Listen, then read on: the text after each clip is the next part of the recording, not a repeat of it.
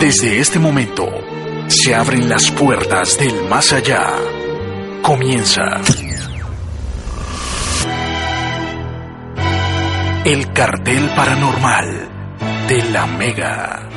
El cartel paranormal de la Mega.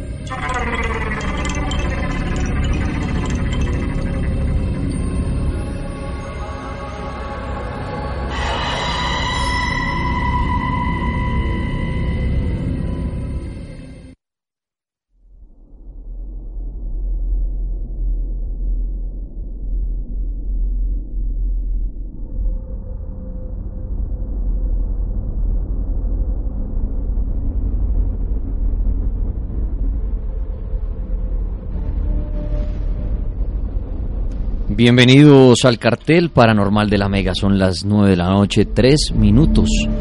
Ya saben que el cartel paranormal va de 9 a 12 de la noche, de domingo a jueves. Y aquí estamos Juan Palaguna y yo, Dani Tres Palacios.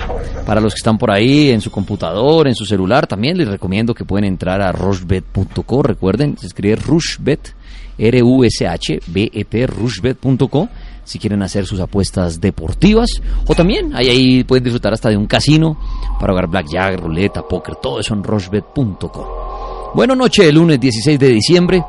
Seguimos con nuestro numeral en Twitter, que es cartel con sangre. Cartel con sangre es nuestro numeral.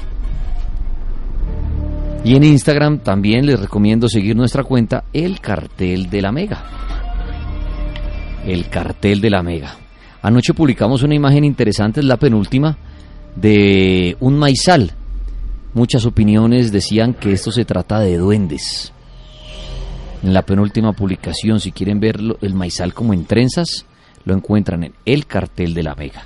Ya mismo y cada noche tratamos de buscar una imagen o un video que sea de su autoría que sea de contenido paranormal, porque tiene un ovni, un fantasma, un duende, algo extraño, unos gritos, bueno, que sea paranormal, pero que sea suyo.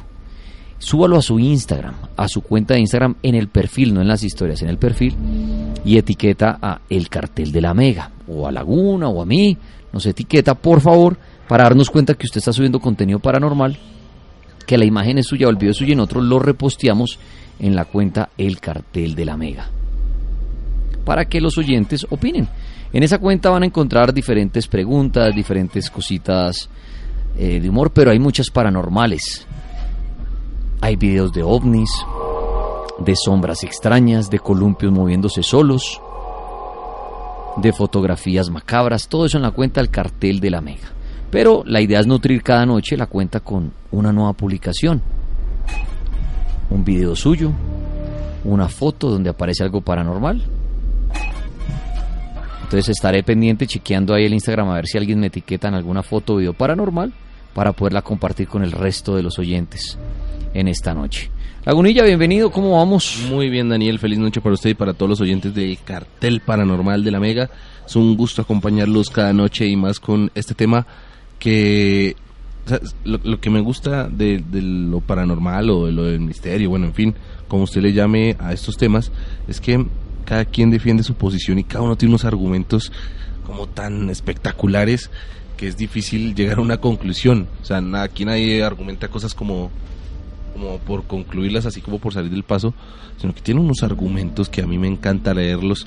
A veces me pongo a leer porque a veces se basan en libros, se basan en textos. Me parece muy interesante que, se expresen todos esos puntos de vista en lo paranormal. Así es, nadie tiene la verdad, diferentes opiniones, diferentes puntos de vista, y al final la verdad es suya con la experiencia que tenga. Si usted su verdad es sí, los fantasmas existen, yo vi uno, los duendes existen porque conmigo juega uno, los extraterrestres se lo pueden llevar a uno a otros planetas porque le pasó a usted. Entonces, chévere que compartan las historias. Inclusive vamos a arrancar esta primera parte, esta primera hora, con historias de los oyentes, historias paranormales, fantasmas, brujas, vampiros, pesadillas, Dios, el diablo, los ángeles, los demonios. ¿Qué historia nos quiere compartir en la noche de hoy? Puede llamarnos al 031 288 4218 y vamos a llamar a un oyente que tenía una historia precisamente que nos llamó ahorita al principio del, del, cartel y le dijimos que después de las 9 le marcamos, ya, lo, ya ahí le está marcando. Puede llamar usted también al 232 2124 si tiene una historia paranormal. Mientras Laguna contacta a ese oyente que tiene una historia, les recomiendo que pueden entrar ya a primevideo.com primevideo.com. Dile hola a esta sección. Dile hola a Amazon Prime Video. Y así es, y le pueden decir hola a las historias frescas de, superhéroes que no, que no salvan al mundo. Y también hola a las hadas que no salen en los cuentos. Además, mucha diversión para toda la familia. Comienza ya tu prueba gratis y sé tú quien decide qué ver en Amazon Prime Video. Bienvenidos a Bogotá. Amor, amor, mira, ella tiene alas de hada. Llegamos a Colombia. Dile hola a Carnival Row. Dile hola a Amazon Prime Video. Historias frescas y diversión para toda la familia en primevideo.com. Comienza tu prueba gratis. Consultar términos y condiciones en primevideo.com. Gran venta nocturna especial de Navidad en Falabella. Este martes 17 de diciembre de 6 de la tarde a 11 de la noche, grandes descuentos pagando con tus tarjetas Banco Falabella. Vívelo también en falabella.com. Válido únicamente el 17 de diciembre del 2019. Banco Falabella es una entidad vigilada por la Superintendencia Financiera de Colombia. Los depósitos en las cuentas de ahorros de Banco Falabella S.A. están cubiertos con el seguro de depósitos de Focafin. Términos y condiciones en falabella.com. Este es el cartel paranormal de la Mega. Bueno, Lagunilla, en la primera parte nos llamó un oyente, un Jack Sparrow, a decirnos que tenía una historia sí, señor. paranormal que compartir y le dije que lo paranormal va desde las 9 de la noche hasta la medianoche. Y ya lo tenemos en la línea. Aló, la Mega. Aló, ¿qué más, parcero? ¿Cómo vamos? Muy bien, amigo. Ahora sí podemos atender su historia paranormal. Tenemos largo camino por delante. Eh, nos recuerdo, usted se llama de Bucaramanga, ¿cierto? Sí, sí, señor. Bueno, pues bienvenido al cartel paranormal de la Mega. Somos todo oídos para su historia. Bueno, Marcelo, eh, bueno, no me pasó a mí, le, pasó a un primo, ¿sí? Y entonces estamos llamando a ver cuál le salía la llamada, pues a contar la historia. Pues él, él maneja taxi, ¿sí? Al principio de, mes, él, él me contó pues que fue algo extraño que le pasó, ¿sí? Imaginé que él recogió una señora en cabecera, ¿sí? Por los lados de Cuarta Etapa, en una heladería una señora pues eh, no veterana, pero pues sí era más o menos, ¿sí? Y la señora pues le causó curiosidad porque pues tenía una, como una, ¿cómo es que sea? Una diadema de esas de, de, se me fue el nombre, como de, de trapo, sí, o sea, como... ¿Una pañoleta?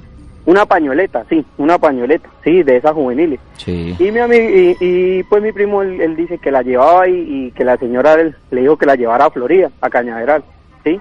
Eh, a una casa. Entonces él arrancó y pues de ahí de cabecera a Cañaveral siempre es lejos. Eh, entonces, pues por el camino la señora fue hablando con él y, y todo, y él hablando con ella, y él me cuenta que pues ella, ella le hablaba de, de la temporada y de todo lo que había pasado, que le había ido muy bien con el esposo y todo eso. Bueno, el caso fue que pues la señora iba ahí, ¿no? Entonces el caso fue que el señor llegó al, eh, llegó ahí a la, a la, ¿cómo es? A la, a la casa de la señora, ¿sí? Y la dejó. Entonces ella se baja del carro, él le cobra la carrera y pues la señora se baja y él arranca. Pues él a lo que mira, mi primo a lo que mira a la parte de atrás, él ve la, pues la pañoleta, ¿sí? Pero pues ya iba lejos. Entonces pues la guardó. Y al otro día en la mañana él pasó, y a lo que él pasó, pues se bajó y tocó la puerta. Cuando salió el señor, un señor, y le dijo, venga amigos, que esto pues se le quedó a, la señora que yo recogí ayer. Y entonces el, el man le dijo, pero ¿cuál señora? Le dijo, no, una señora así, volutosa y tal, se la escribió. Y el man dice que quedó sorprendido. Y, y cómo es, y esto, espérale mucho y este, y quedó sorprendido de que de que imagine que, de que él le dijera eso. Le dijo, no, señor, pero ¿cómo así? ¿Cuál señor? Le dijo, no, pero yo la vi que ella entró acá. Esta pañoleta dijo, no, pero es que usted ya es la cuarta persona que viene a decirme eso. No, señor, usted me está tomando el pelo, ¿qué es lo que pasa? Y le dijo, no, es que ella es mi esposa. Y mi esposa murió hace exactamente un año. Y durante el último mes ha pasado esto. Mire, me han traído cuatro pañoletas, cuatro taxistas y pues se comenta en el gremio de taxistas de acá Bucaramanga y todos comentaron que sí, que había pasado eso realmente a varios taxistas. Entonces, pues él quedó muy sorprendido la verdad está asustado, que cómo así, si es que él había hablado con esa persona y se la escribió y todo al señor y el señor le mostró fotos y todo de lo que le había pasado y el funeral y todo y le dijo, mire señor, yo no le estoy hablando mentiras y estoy sorprendido por eso que pasó. Entonces, este, pues él me contó a mí y, y quedamos los dos sorprendidos y no sabíamos qué hacer o qué decir y yo le preguntaba y yo pensé que era mamando gallo y la semana pasada pues que ustedes empezaron a hablar de eso, pues no sé, me dio mucha curiosidad por lo que le está pasando lo mismo que de pronto pasó en varios casos en otras partes. Entonces quedamos como, como ahí como con la cosa, ¿sí? Pues, pues mire que esta historia es similar a las comunes cuando los taxistas dicen haber transportado espíritus. Lo raro es que aquí la mujer les deja la pañoleta. Sí. Pero bueno, ahí me queda una duda. ¿Es la misma pañoleta? O... No, no, no, diferentes porque decía que la mujer ya tiene como nueve pañoletas. Pero... Sí, son diferentes. o sea, los taxistas llegan y dicen, pero mire, su hija me dejó esto. Sí. O, la esposa, ¿era la esposa la, o la, la, esposa, la esposa? perdón. Mi mire, me dejó esto. Entonces el hombre ha recogido pañoletas que los taxistas llevan cuando van a preguntar por la mujer. Él, él cuenta, él dice que la mujer, el que la mujer murió en un trágico, este, eh, en un, en un, ¿cómo es? En un bus que venía de la costa, que venía en un, en un paseo con unas amigas de la empresa y que venían todas y el, el bus se estrelló, como antes de llegar más o menos a Huachica y todo ese accidente hasta está verdadero y todo de lo que pasó y él dice que ahí murió la esposa que, venía allá. Aquí hemos hablado muchas veces, Laguna, de eso y es, listo, lo de transportar un fantasma es la historia de la persona y bueno, pero ahora que el fantasma deje un objeto, lo hemos hablado, ¿no? Los fantasmas, ¿de dónde sacan los objetos, Laguna? Esa es la gran pregunta. O sea, el fantasma cuando fallece, fallece con, digamos, si uno fallece con una pañoleta, ¿ahora que tiene una pañoleta y viene de fantasma le puede dar pañoleta a toda la gente cada vez que se aparece? Es que eso es lo raro de esta historia. Bueno, obviamente, el haber transportado un fantasma, pero que los taxistas Laguna van donde el hombre y le dejan la pañoleta que la mujer dejó en el carro. Y ha pasado ya nueve veces, decía usted, tenía nueve pañoletas. Sí, varias veces, y que digamos varios taxistas lo han comentado y ya una historia acá en Bucaramanga, sí, o sea, ya varios taxistas lo han dicho y sí que es verdad, o sea, lo han corroborado. O sea, no es una leyenda urbana, Laguna, porque ya se ha comprobado entre varios taxistas. No es ahí que uno diga, pero ¿a quién le ha pasado? Y no aparezca ninguno. Pero varios taxistas ya cuentan que sí les ocurrió. No, y que, y que el accidente sí pasó y que el señor muestra, digamos, sí, o sea, fotos de la señora y de todo lo que pasó y hasta el señor está sorprendido sobre eso porque, porque sí, porque él no lo puede creer que, digamos, hiciera un accesorio que la mujer usaba, él cuenta que mucho tiempo, pero, pero, ah, o sea, es algo extraño, la verdad, o sea, nosotros estamos sorprendidos por eso porque no sabemos qué puede hacer o, o sí. Pues esa historia es muy dura. O sea, el- a mí me deja pensativo es lo del tema de los, de lo, del artículo, del objeto, perdón, que deja, ¿no? Una pañoleta. Y se sabe exactamente de pronto en qué punto, usted ahorita decía por el lado de cabecera, ¿siempre los taxistas Sí. recogen a la mujer en el mismo punto o de ahí versiones distintas de no, yo la recogí en otra parte? Pues lo que me dijo mi primo fue que el man la recogió como una cuadra más adelante, pero los otros no, no, no, no ha preguntado ni nada. O sea, preguntan, o sea, comentan es como quien dice la llegada, ¿sí? De lo que pasa, más no de dónde recogen a la señora y eso. Y le, eh, ah, bueno, mi primo le comentó que, que dónde la había recogido, ¿sí? Y él le dijo que allá, y pues el señor asimiló a que, pues la señora muchas veces pues compraba ropa y cosas allá, ¿sí? Pues amigo, qué buena historia. Usted ¿Y usted qué? ¿Le contaron esa historia a usted qué? ¿Usted sí cree en eso? No, ¿Usted cree pues, que eso no, es posible? ¿Qué opina usted? No, pues no, yo no creí, yo le dije que era mentira, sí, o sea, yo no creía, hasta que la semana pasada que yo lo escucho a ustedes seguido, pues yo trabajo en el carro, hasta ahorita acabé de terminar de trabajar, acabé de guardar el carro, este, pues la semana pasada que yo lo escuché a ustedes, yo lo estoy llamando, pues me pareció, o sea, pensé que solo le había pasado a él o que era mentira, pero a lo que ustedes comentaron que en otras ciudades, en Ibagué y, y todo eso, yo digo, uy, sano, entonces sí es verdad, o sea, es algo sorprendente. Claro está que la, la de los otros señores fueron incluso casos amorosos, ¿no? Eh, gente que se enamoró, que salió incluso de rumba y volvieron y no encontraron a nadie. Era un ser de otro plano, si se le puede decir así.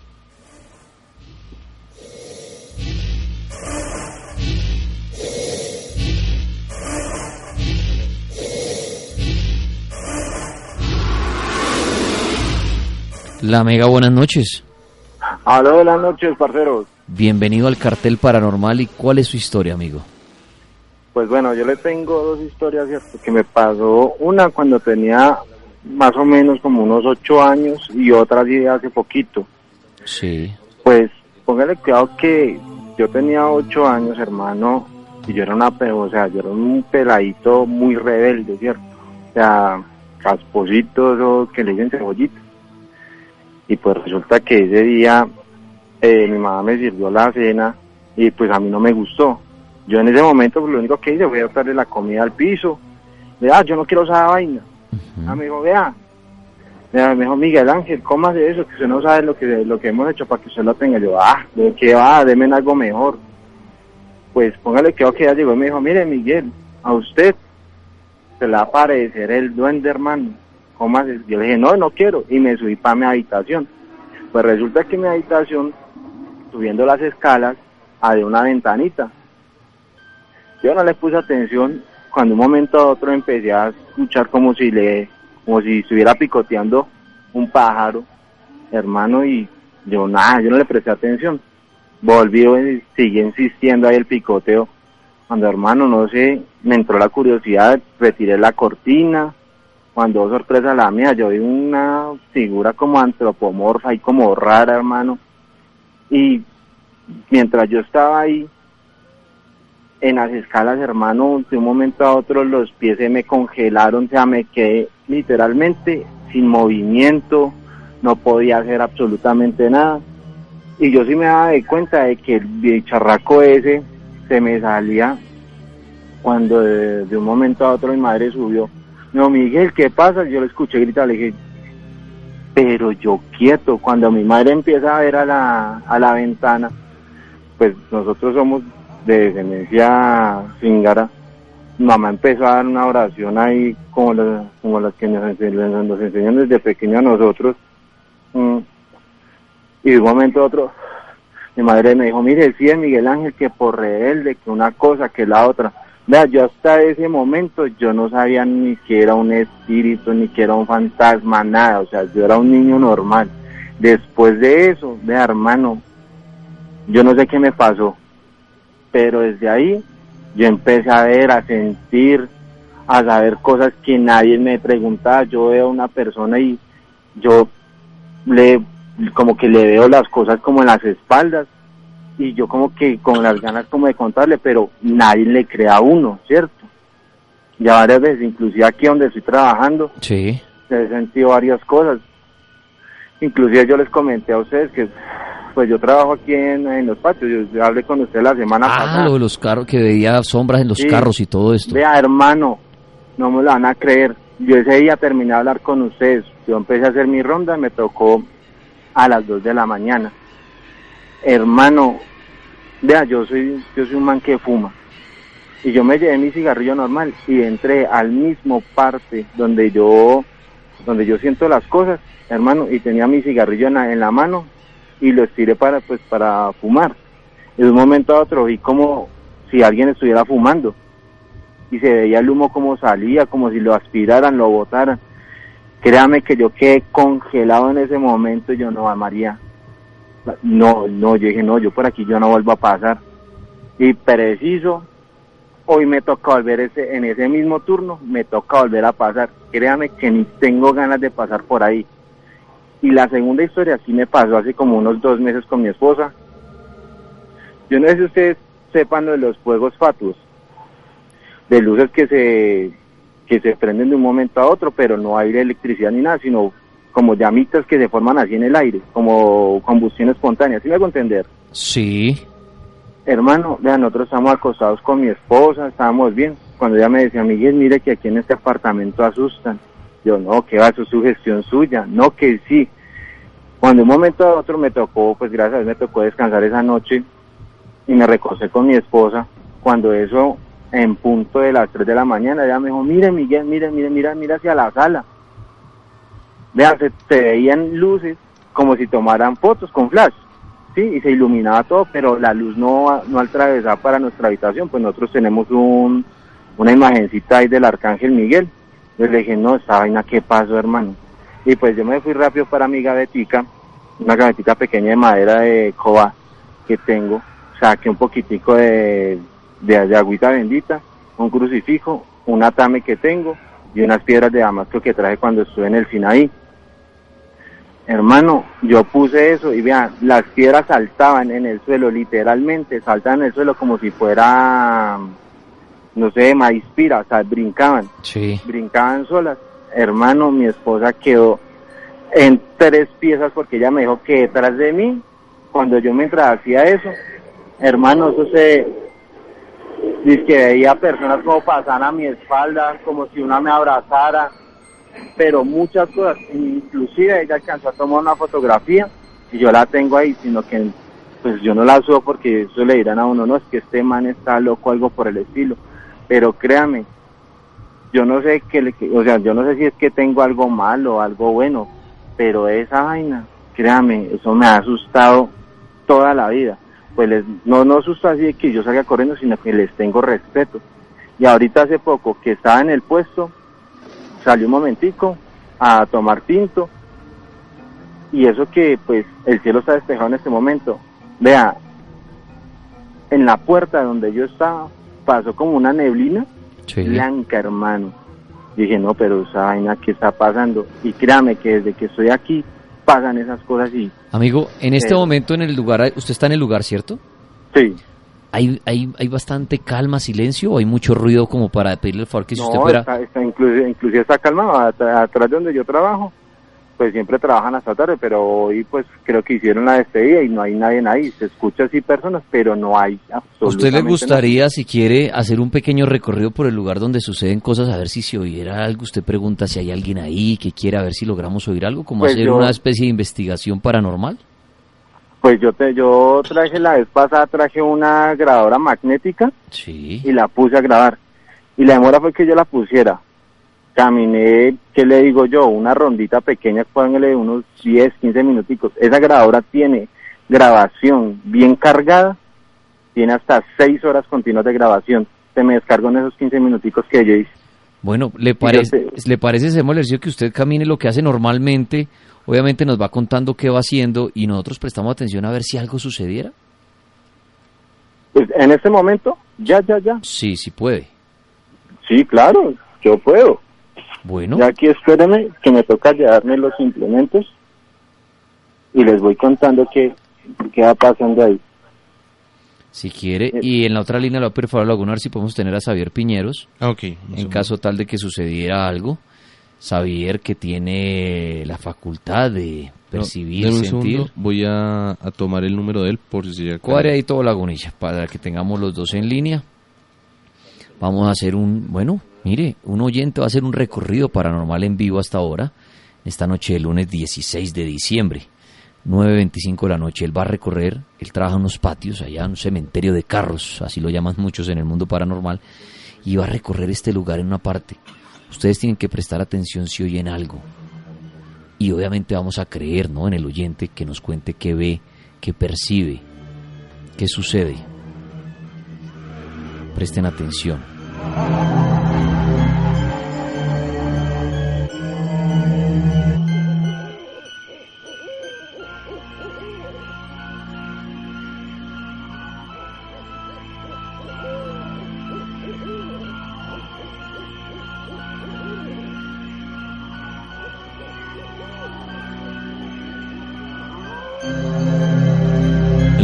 Ya está y ya voy ubicando a, a Listo, muy bien. Vamos a ubicar a Xavier para explicarle la dinámica, para que Xavier también esté atento si nos puede ayudar hasta ahora.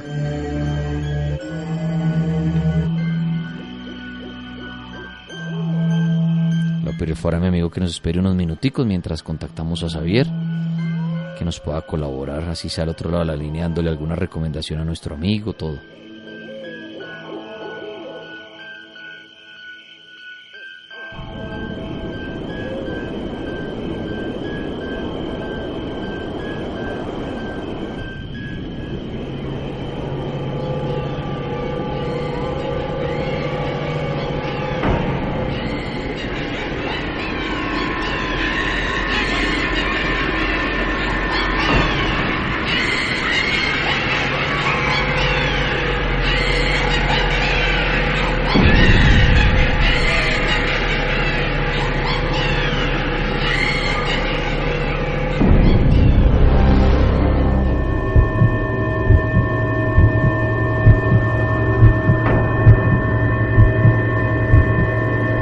Xavier Piñero, buenas noches.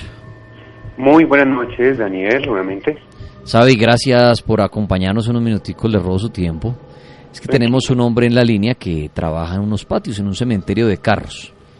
Y ya nos ha contado en un par de oportunidades que caminando por este lugar y todo, no solamente siente, sino ve cosas raras. La otra vez intentó grabar y también se le descargó la grabadora. O sea, pasan muchas cosas en este lugar. Y el hombre en este momento va a hacer un pequeño recorrido por el lugar donde le suceden cosas. Entonces quería de su ayuda, Xavier, que también usted logra tener ese contacto con espíritus o también guiar a nuestro amigo. Ujú. Entonces, eh, nuestro amigo está ahí, ¿verdad?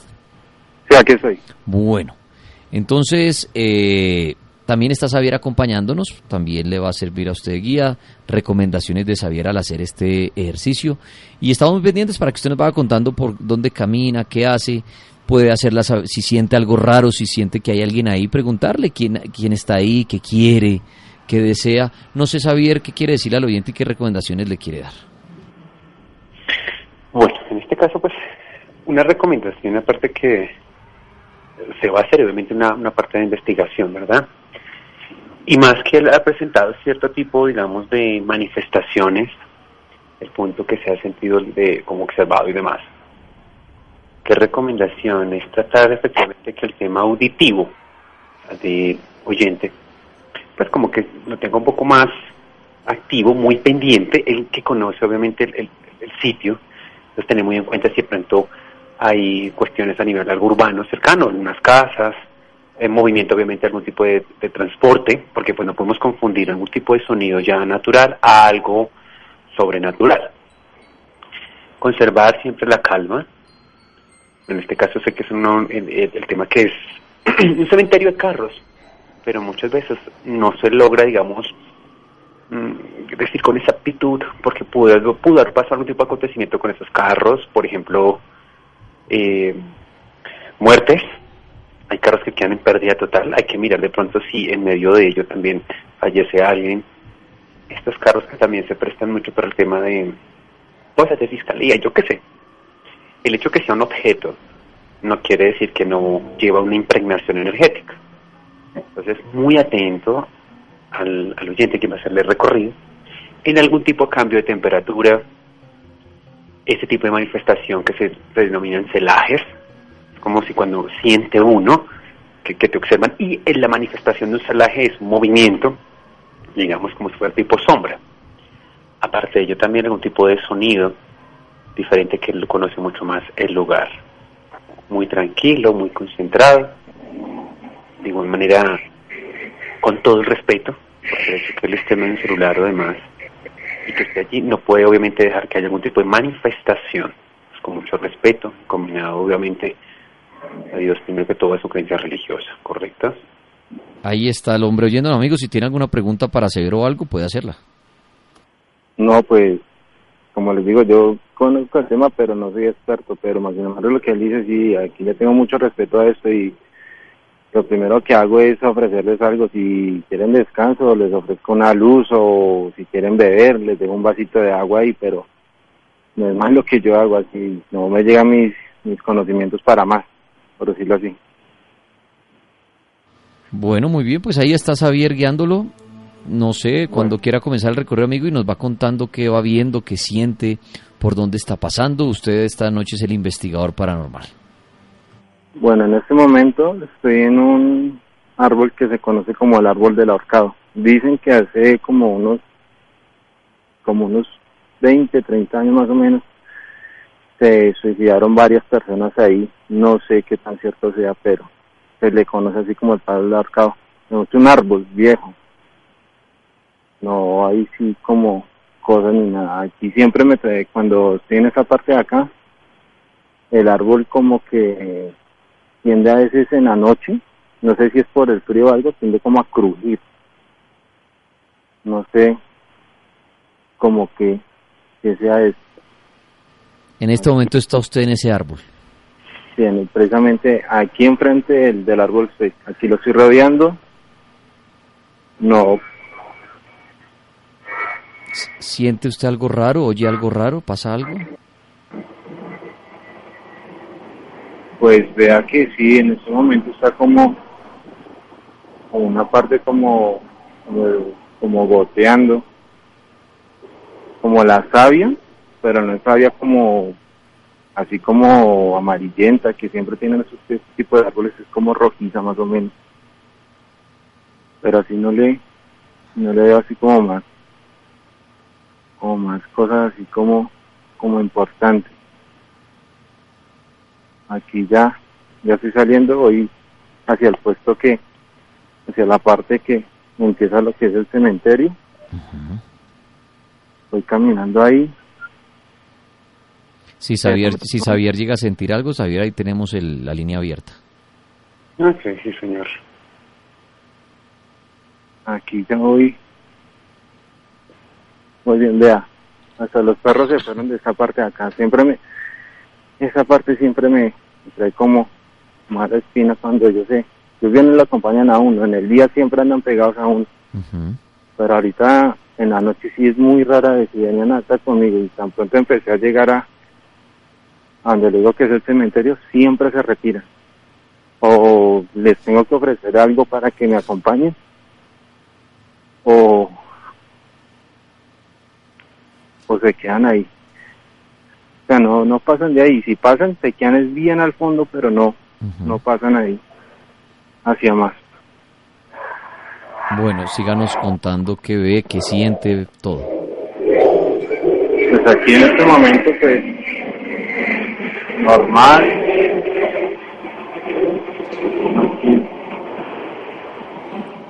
¿Ve alguna sombra, algo raro en un vehículo? ¿Recuerda usted el vehículo que decía que de pronto usted sentía? Sí, precisamente voy, precisamente llegando a ese mismo vehículo, donde le digo que se, se, formó la sombra o la, o la mano, se quedó ahí. Ay, Yo le quería hacer una pregunta. Pero que le, le, pasó algo al oyente. ¿Qué pasó, amigo, que lo vi ahí? ¿Aló? No, en, en, el carro, ahí rea ¿Qué pasó? ¿Qué pasó? La mierda. No, pues estoy llegando ahí. De hasta el perro se quitó ahí, marica. Vea, aquí se pilla, ahí hay alguien, parce. La madre que ahí hay alguien. Ahí cerca ese vehículo. Sí, aquí estoy, precisamente estoy enfrente de él. ¿Y hay alguien dentro del vehículo? Sí, se, o sea, usted se aleja y si eso fuera paraidolia, uno dice, listo, es una paraidolia, pero no. Vea, vea, vea, vea. Xavier, ¿qué recomendación le da? Bueno, pues en este caso yo voy a hacer una pregunta a él sobre el tema de la aparición de, en el supuesto carro, o bueno, en este objeto. Si ese tipo de aparición, por ejemplo, era tipo sombra quieta, ¿no? Antes de eso, el poder canalizar eso, no tratar de eh, dar algún tipo de imagen, ¿correcto? Ciencia física, y quería hacer una pregunta a él. Antes de entrar a esos, esos cementerios de los carros, hacia un costado izquierdo, digamos, digamos atrás de él, o bueno, hacia el costado izquierdo de él, que visualicé, que canalicé, o una identificación una casa, no les puedo decir literalmente con este título, pero sé que tiene que ver con tipo como una casa o algo como fuera que también se presume que hubo cierto tipo, no solo actividad, sino algún tipo de acontecimiento fuerte, incluso muertes. Pues, Creería, independiente a lo del árbol, pero no sé, yo canalicé eh, esa parte en el que le iba a hacer esa pregunta. Una cosa es el cementerio de los carros, pero a esto que le acabo de decir, esa explicación, ¿me puede decir algo al respecto? ¿Se encuentra? ¿Fue destruida? ¿Qué me puede decir? No sé, o está. sí, pues le voy a contar, aquí en este patio hubo un, como un prostíbulo, un- una casa, como el Enocinio, donde, como un motel, sí, se llamaba, Sí. se llamaba Coconito, y ahí hubo una matanza hace, hace muchos, pero muchos años. ¿Hace cuánto? Ahí, exact- exactamente donde usted me dijo, a mano izquierda, era donde quedaba ese... Es donde quedaba ese, ese edificio, donde él me decía. Precisamente yo le iba a comentar de eso. Ahí, exactamente donde él me acaba de decir, ahí queda ese edificio. Ese, eso fue hace muchos años, no tengo muy bien claro cuánto, hace cuánto fue, pero dice que ahí hubo, hubo un, como un tropel y quedaron varias personas muertas. Ok.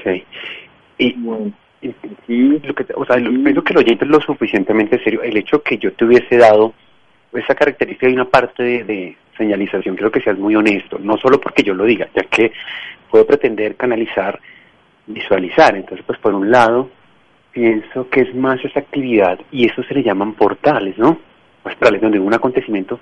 Y los burdeles, y si fue así, pues queda ese tipo de impregnación y más si hubo asesinatos. Ahora, él decía ahorita sobre el tema y la manifestación de esa entidad, el cual pues lo noté muy miedoso.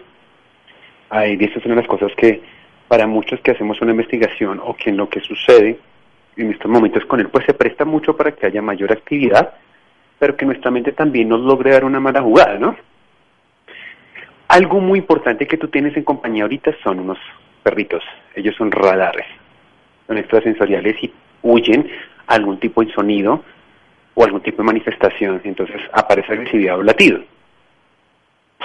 En estos momentos no se encuentra uno de ellos o no sé cuántos tengas contigo. Ahora, en el momento que se acercó directamente al carro, escuché claramente. No, pues retira. tan ¿Aún pronto ahí? yo, el perrito tan pronto, él fue el que me alertó, yo venía y siempre que pasa algo, los perros salen corriendo y como que diciéndome camine, camine, te, y se quedan mirándome hacia atrás para que lo siga. Ahí tan pronto pasó eso y pasé ese pedacito, créame. Llegué aquí al otro, al otro lado del, del patio y estoy entrando donde están los carros más viejos, donde hubo estrellones, donde eh, hubieron muertos. Eh, esto, esto aquí ya enteramente ya es el cementerio, estoy en la entrada del cementerio. Aquí en este momento. Hay uno de los perritos que se llama Tigre, que es el que me está acompañando en este momento. Toda- o sea, prefirió dar toda la vuelta por donde yo tenía que, donde yo estaba entrando y esperarme en la entrada. Aquí voy en este momento.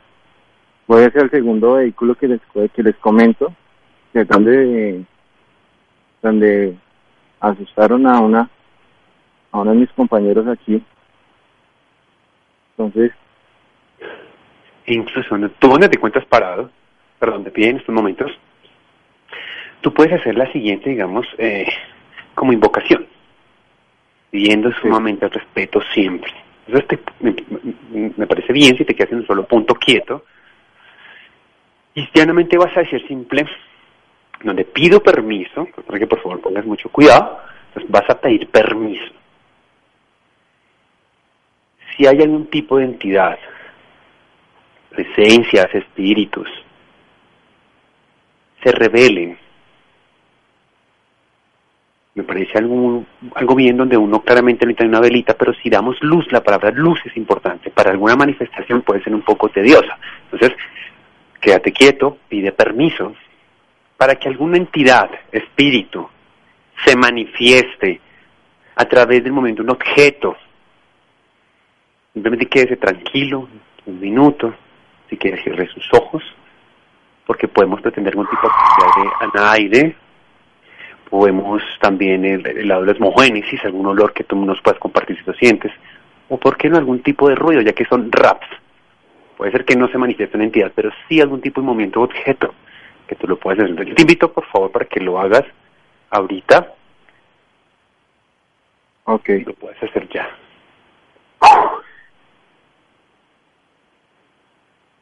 Aquí de pie ante, ante todos ustedes, pido permiso para que cualquier ente, espíritu o ser que se encuentre alrededor mío se manifieste por medio de ruido, por medio de movimiento o por medio de algún olor que me sepa proteger, que la luz mía sea un camino para que se iluminen los que no tienen paso.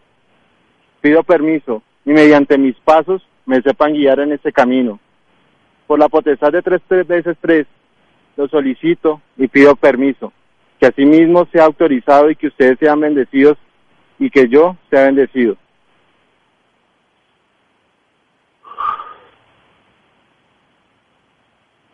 ¿Siente algo extraño, amigo? ¿Pasa algo raro? Uy, un frío pero que me está congelando, pero cosa de raca, mano. ¿Sabía algo? Pues no, pero yo, yo, yo me encuentro solo en estos momentos, pero fue como, como una voz interrumpida como una voz de mujer y un hombre. Aunque él dice que sí.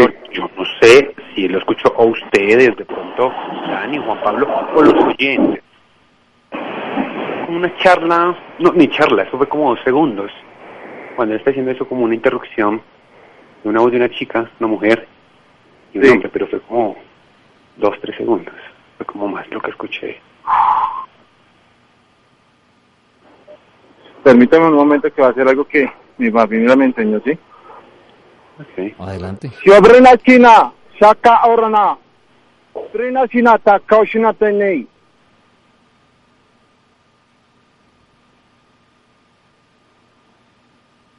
Me están guiando hacia un carro, en especial. ¿Nos recuerda, amigo, por qué usted sabe esto? ¿Hacer ese tipo de rituales? Mm, desde pequeño me iban a criar para ser exorcista. Y aprendí tres lenguas muertas. El latín antiguo, el lenguaje, eh, por decirlo así, de mis antepasados gitanos y las oraciones que me enseñaron que van de, de generación en generación en mi familia. Muy bien. Y bueno, siga, siga haciendo sus rituales o lo que le enseñaron a ver qué sucede. Estoy por acá, pero... Marta, me están llamando que Marta.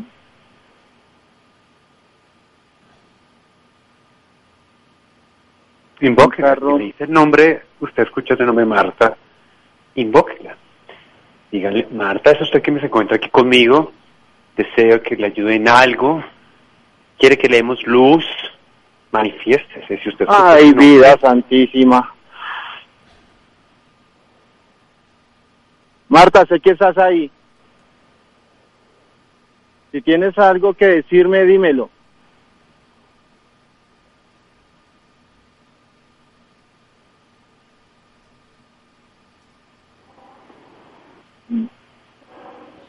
Se esconde, ella se esconde, se deja ver, pero se esconde en el carro. Estoy ¿No te puedes del carro. un poco más?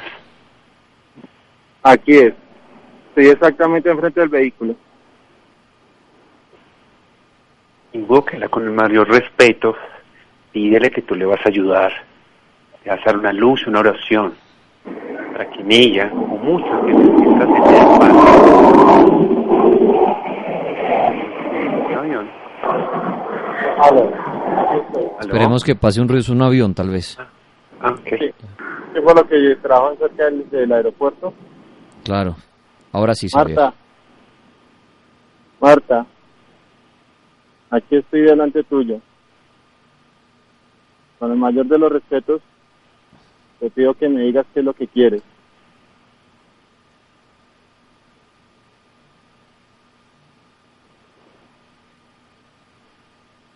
No, ella dice que no, que no quiere, que no quiere estar aquí.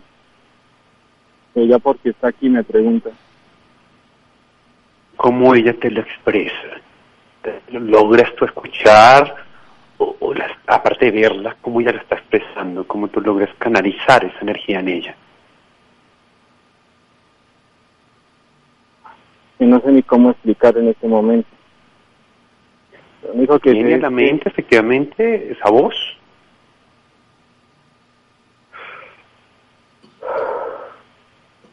ya hasta el perrito está aquí, está moviendo la cola y todo. Ella no es mala. Inclusive el capó del carro está caliente. Está tibio. Xavier, ¿qué recomendación le puedo dar a nuestro amigo oyente cuando, porque pasa ahí todos los días trabajando? ¿Qué le puede recomendar Xavier cuando sienta estas energías, vea estas sombras? ¿Qué le puede decir usted? Bueno, recomendación tanto para él como para los que también laboran allí. Mira, obviamente el respeto.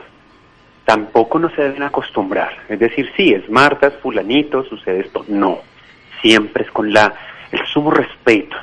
O sea, es importante que a través que nosotros canalizamos y somos energía. Entonces ellos se sienten atraídos. Conservar siempre la calma. El miedo es uno de los, a ver, como que más les, les, les llama la atención siempre tratarles con respeto. Nosotros, en este caso, o él, cada vez que tenga ese tipo de acontecimiento, es siempre tratar y pedir, porque no pertenecen a este plano terrenal. No pertenecen, deben trascender, encontrar su luz y brindar una luz. Efectivamente, no acostumbrarse, porque el hecho que solo pase allí, ese tipo de, de energías, impregnaciones, muchas veces en nuestro cuerpo físico es que tiende obviamente a manifestarse con agotamiento físico, cuestiones de salud. Y eso no tiene no, Dani, va para todo ¿Qué lo- escucharon? No. ser. Aquí yo vi fue... ¿Escucharon lo que yo acabo de escuchar? ¿Qué escuchó usted? Un bebé. Escuche, ¿Un bebé? ¿Sí? No, no lo vimos. Clarito, se, se escuchó un bebé, como un bebé riendo. Porque aquí oímos, pues es que Laguna precisamente nos tosió. Sí. Se escuchó clarito. ¿Y que el llanto? No, con riendo. Bueno, vamos a estar pendientes. ¿Qué más le puede decir Xavier? Bueno, en este caso, sí, como dije anteriormente, tratar de pedir que trasciendan, ¿correcto? Miren, no está de más de pronto mantener una velita cuando él tenga su turno, o mantener un elemento fuego y una vela blanca, mandarla a bendecir para que en este templo, en este terreno, trascienda todo tipo de almas, de espíritus, que fallecieron infortunadamente en algún accidente o fueron asesinados. Eso es importante y no acostumbrarse, literalmente. Pedir siempre y una muy buena protección según la creencia religiosa. Y no está de más también, de pronto se puede dar la oportunidad, hacer una bendición y ofrendar a ese terreno también. El ofrendar es darle un elemento agua. Como él decía, no es solo poner un vaso para que tomen, no, es abrir un hueco en ese mismo terreno. Ofrendar agua, ofrendar unos frutos para que todo tipo de entidades logren trascender también. Ofrendar a la Madre Tierra también nos genera una protección, también se puede hacer para armonizar el espacio y para que de alguna u otra manera los que trabajemos allí, los que trabajen, también estén en paz y tranquilidad, más no acostumbrarse. Eso es importantísimo, Dani, para este sitio y para muchos que posiblemente les puede estar pasando en cualquiera de sus casas o su trabajo. Amigo, ¿usted está cerca al vehículo donde sintió esa energía fuerte y como esa sombra? No, me retiré porque... No, no, le, no, no. le a pedir el favor, iba a pedir el favor si podíamos regresar a este punto ese y dejar el celular adentro solo cinco minutos, si usted nos ayuda ese favor. Bueno, pues. El vidrio, me imagino que está sin ventanas o algo así el vehículo. No, el vehículo está. Es un Renault 9 viejo. Yo le pongo modelo 90 más o menos. Por eso, o sea, hay posibilidad de poner el celular adentro. Voy, voy a checar. Chequemos y saber si me ayuda ya cuando el hombre es el celular adentro a hacer tal vez una comunicación o a ver si se siente algo bueno. Ok, sí, señor. Ok, ya. Regresando usted al carro.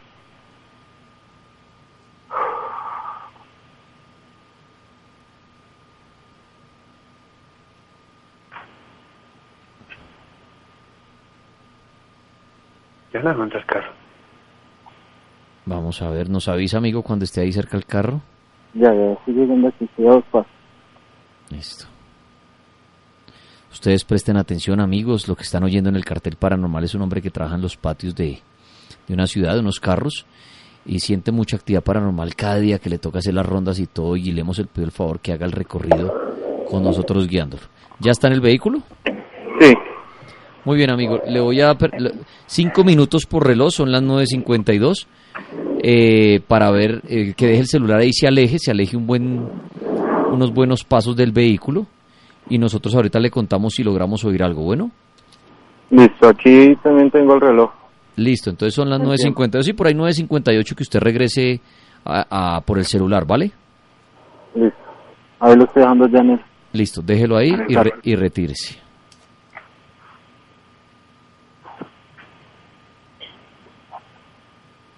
Aló, ya lo dejo. Aló. Ahí quedó. Listo, amigo. Aléjese, por favor. Ok. Listo, él se empieza a alejar. Queda este celular en un vehículo donde él es cuando más siente cosas extrañas. Javier Piñeros, si podemos hacer algún tipo de invocación o algo, a ver si oímos algo. Sí, señor. Bueno.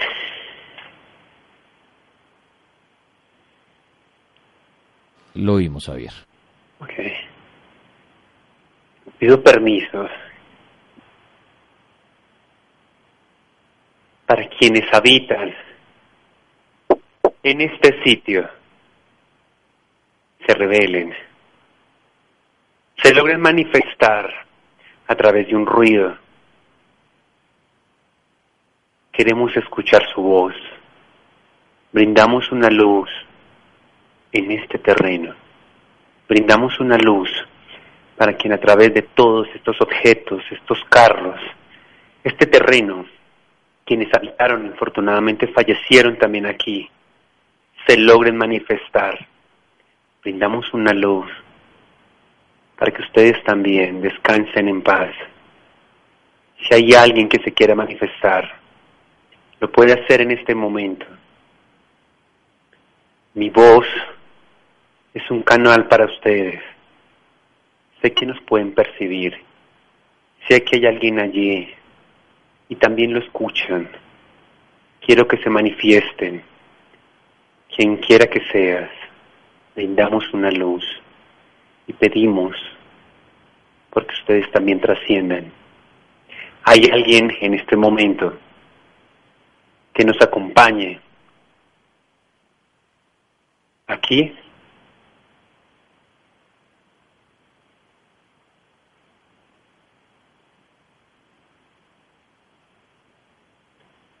¿Es Marta?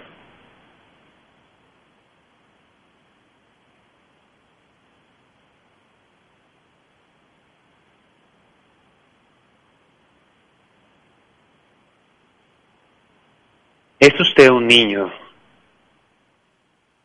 Quiero que se manifieste. Quiero que se revele. No teman. Manifiéstese.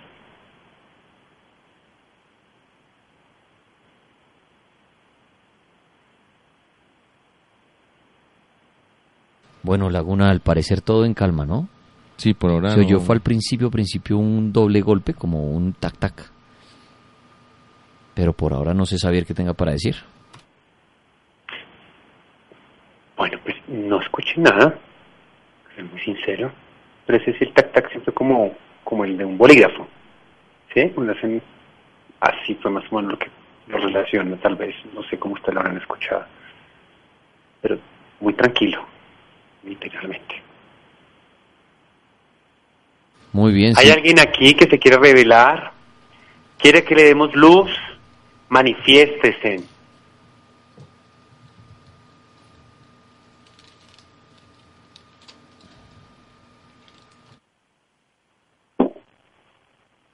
Ahí hay, mire, golpes, Laguna. Sí, los había escuchado ahorita cuando nos había hablado al principio. ¿Hay alguien que quiera trascender? Brindamos una luz para que cada uno de ustedes trasciende. No pertenecen a este plano terrenal. Queremos que descansen, que se vayan en paz y dejen en paz a todos los que trabajan allí. Manifiéstese. Queremos escucharlos. Quien quiera que seas, te tratamos con respeto. Manifiéstese.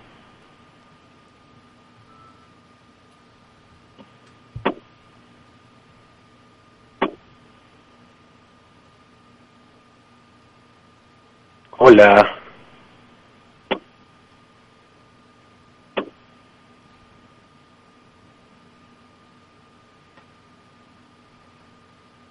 Si eres un espíritu,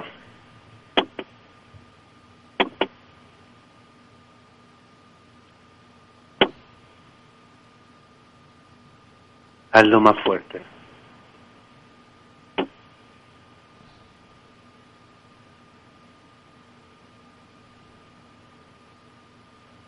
Porque estás allí.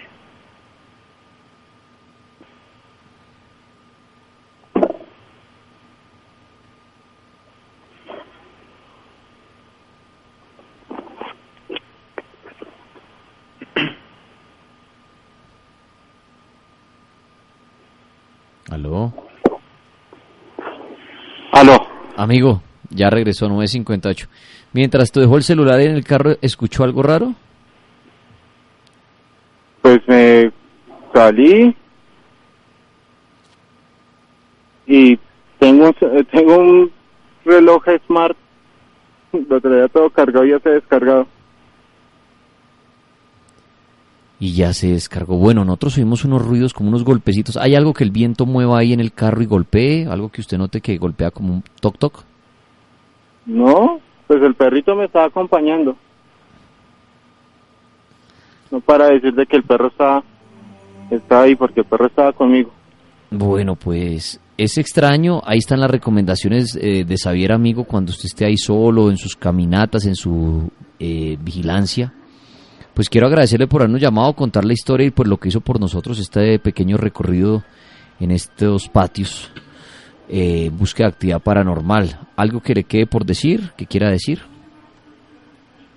Pues primero que lo que ustedes dicen es muy cierto. Hay cosas que no son explicables fácilmente por la ciencia y siempre hay que buscar una alternativa ante todo.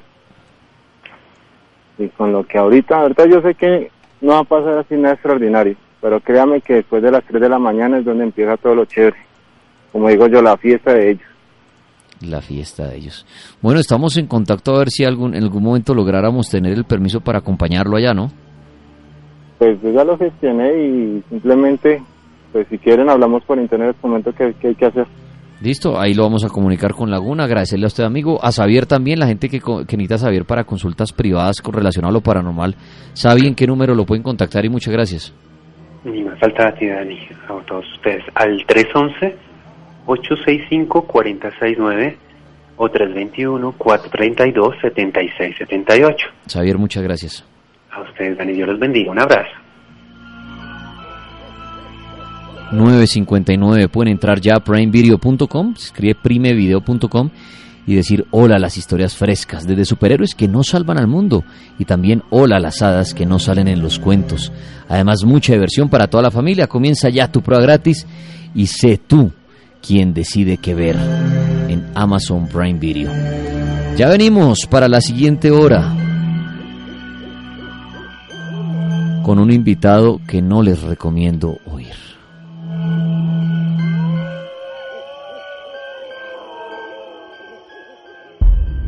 Todos tus miedos.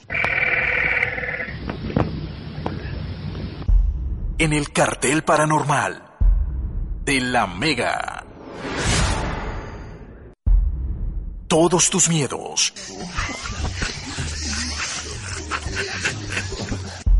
En el cartel paranormal de la Mega.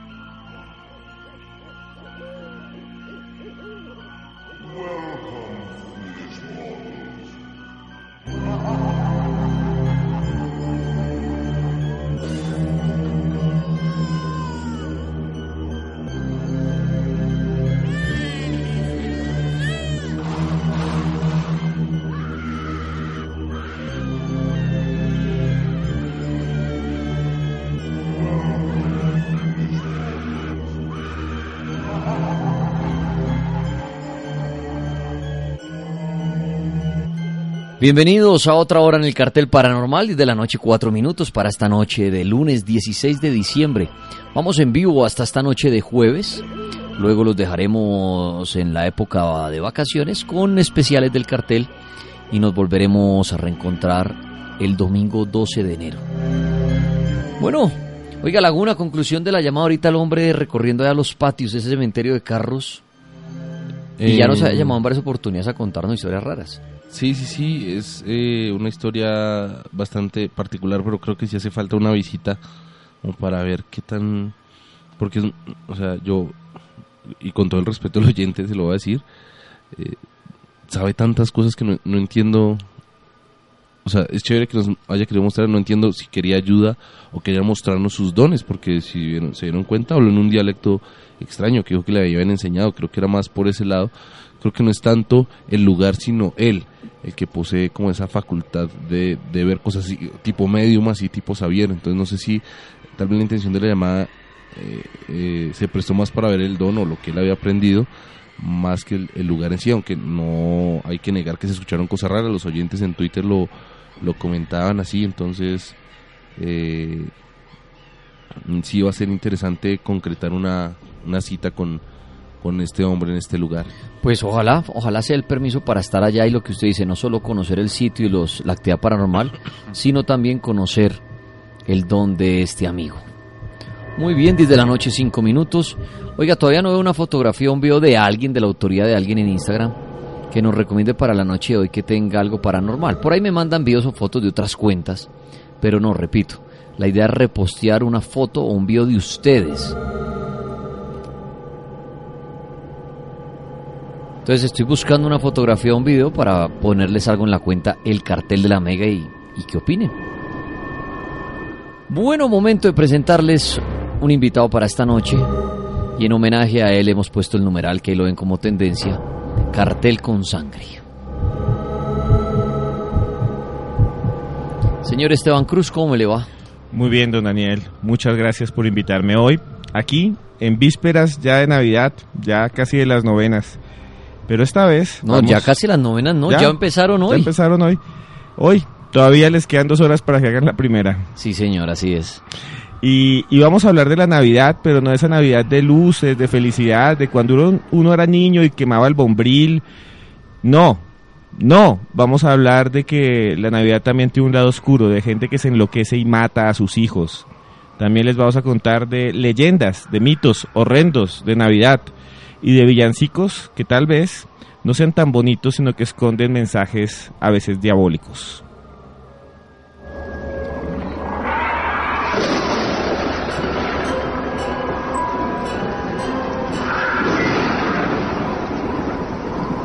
Muy bien, no la Navidad bonita, no el Papá Noel bonito, jo, jo, jo, jo, sino la Navidad sangrienta, esa Navidad paranormal.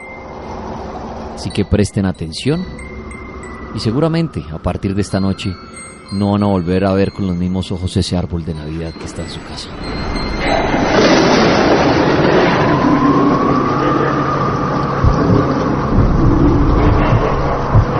Si tienen fotos macabras de la Navidad, envíenlas con el numeral cartel con sangre en Twitter. Y ajusten sus audífonos o apaguen su radio, como prefieran, para pasar una buena noche. Oigamos a Esteban Cruz lo que nos va a contar.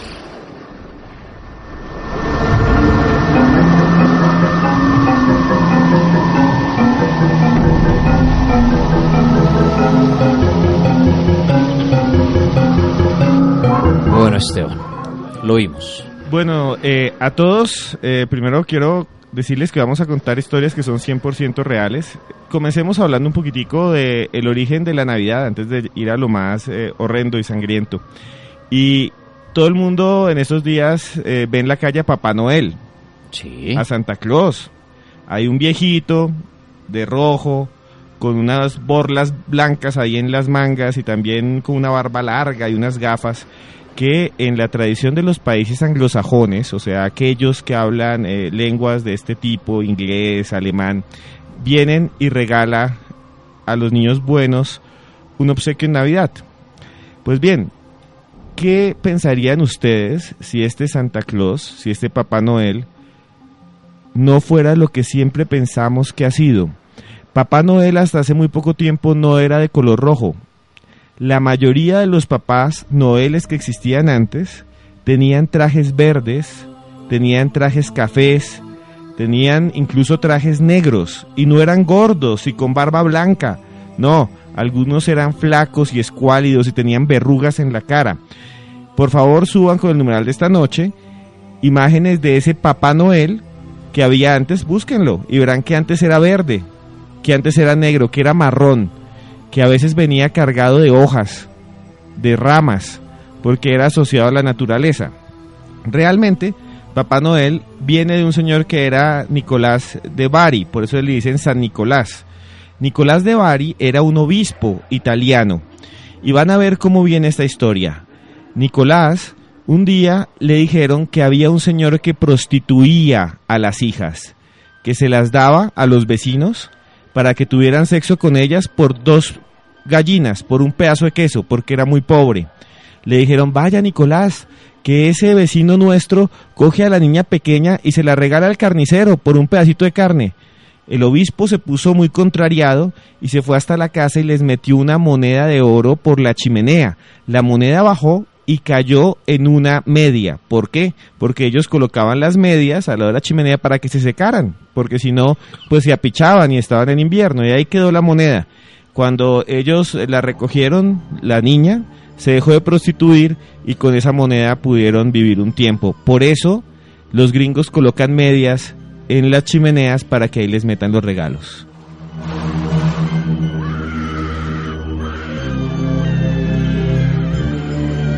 Gracias Jefferson Rojas en Twitter, ya envía la primera foto de un Papá Noel, estilo como duende, ¿no? Eran como duendes, sí. Colmillos, narizones, verrugas, ojos diabólicos.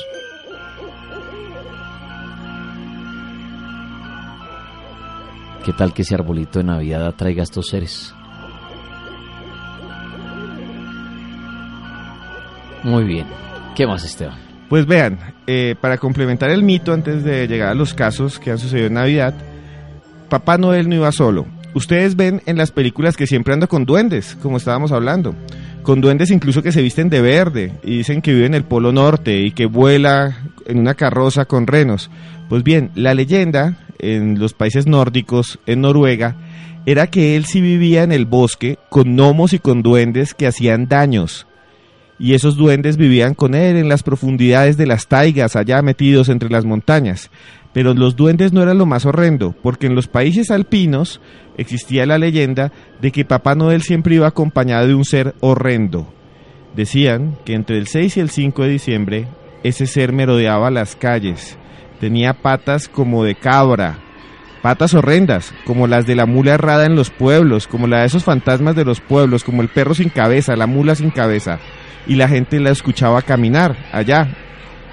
Y ese ser llegaba junto con Papá Noel en la noche y en lugar, escuchen muy bien, y en lugar de dar regalos, se metía a las casas, abría la puerta y raptaba a los niños que se portaban mal, que no se bañaban, que no hacían caso, que eran sucios, que dañaban cosas, y los metía en un saco. En vez de lo que hacía Papá Noel era abrir un saco y dar un regalo, este no, este metía a los niños en el saco, amarraba ese saco, se iba por la calle y le iba pegando contra el piso hasta que los niños quedaban todos molidos, todos magullados, y se los llegaba, se los llevaba hasta una cueva, un túnel oscuro, profundo, y allá decían que los abría a los niños en dos, los cocinaba y se los comía. Ese ser le llamaban el Krampus o el Campusa, un ser horrendo que hasta hace muy pocos años venía con Papá Noel. Tiene película y todo. El Krampus. Coloquen fotos de este ser inmundo, de este ser del Averno, asqueroso, que decían que además que cuando caminaba olía mal, que olía muerto, como cuando usted va por una carretera y huele un perro muerto, así olía el Krampus.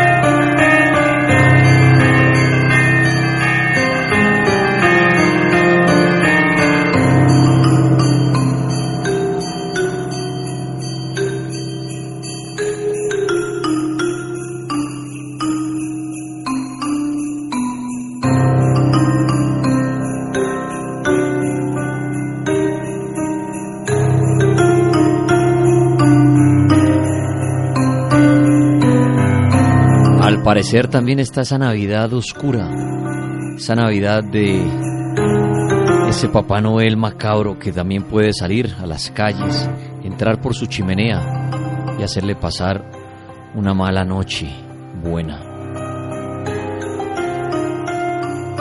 El Krampus en terror de la Navidad, dice Diego Farías, manda una foto, un Papá Noel horrible.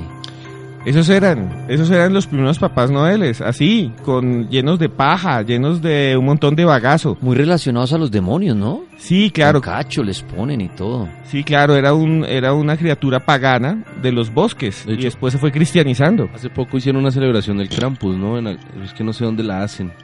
Y sale el tipo disfrazado de Krampus así a recorrer las calles. Claro, y los niños se asustan. Este es, es- es que es horrible, es un ser bastante horrible. Y ahí está subiendo un montón de la gente de fotos. Sigan subiendo con el numeral cartel con sangre.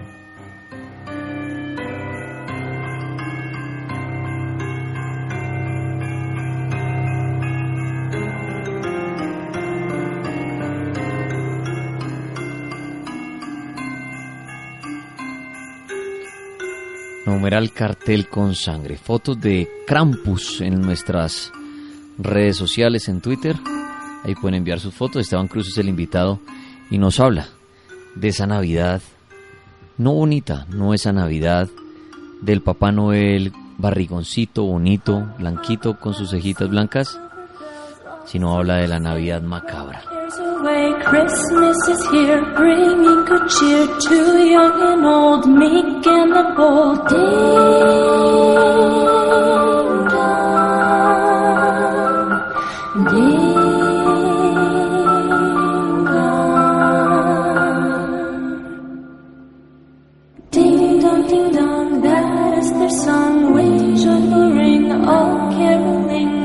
¿Qué más, Esteban Cruz, para esta noche? Bien, vamos a hablar de varios casos de crimen. Y esto sí es un enigma. Resulta que durante varios años se han registrado casos, y estamos hablando de varios años, casi siglos, se han registrado casos de papás que matan a sus hijos el 25 de diciembre o el 24 de diciembre.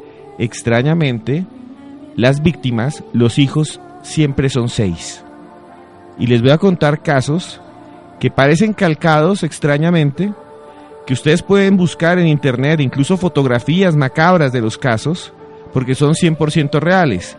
Para muchos de los que investigan por internet, dicen que es una casualidad, que simplemente que tenga seis hijos y mate a los seis hijos el, el día de Navidad es pues algo que puede pasar entre todas las casualidades del mundo, pero para otros es una constante extraña que roza con el mundo paranormal. Y si quieren, prepárense porque ya vamos a empezar con el primero de los casos.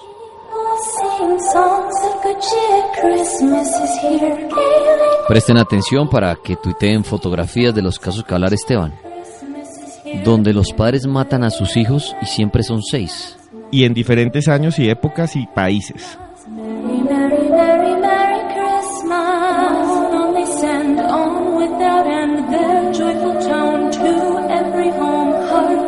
Para muchos no una noche buena, una noche mala, trágica, sangrienta.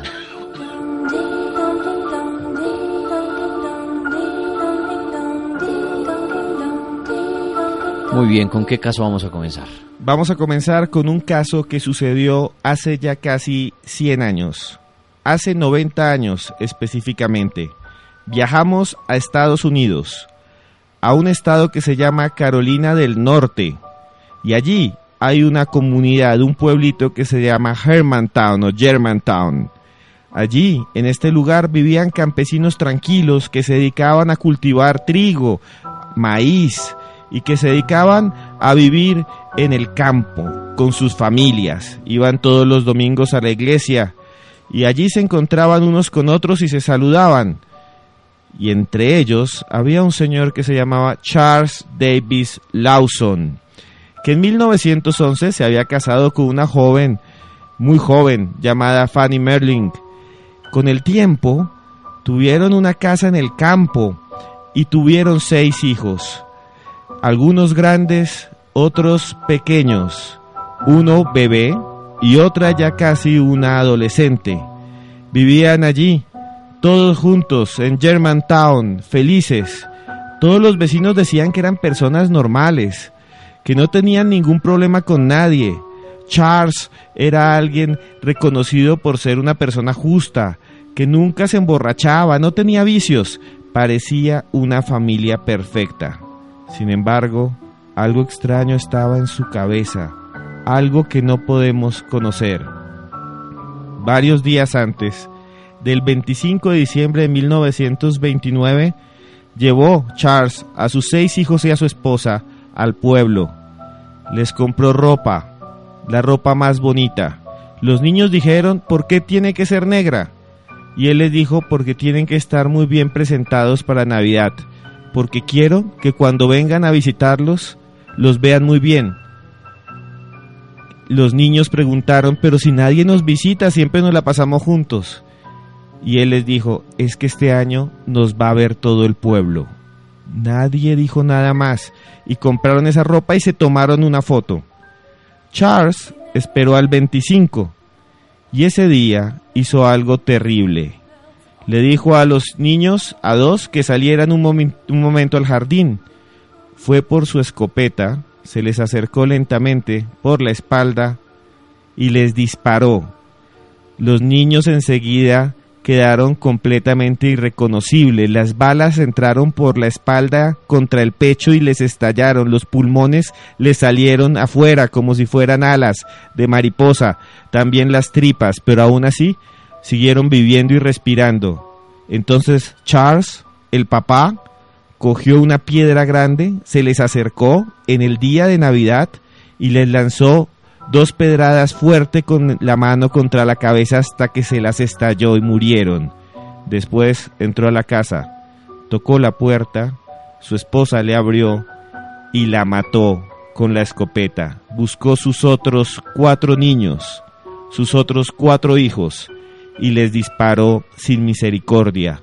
Luego recogió los cadáveres y los colocó dentro de la casa en fila, con sus mejores vestidos. Muchos dicen que la frase que tenía cuando les compró la ropa de, era dedicada a ese momento, para que se vieran bien, para que se vieran bien cuando viniera la policía a ver los cadáveres. Y en ese momento Charles se suicidó en un 25 de diciembre, habiendo matado a sus seis pequeños hijos y a su esposa.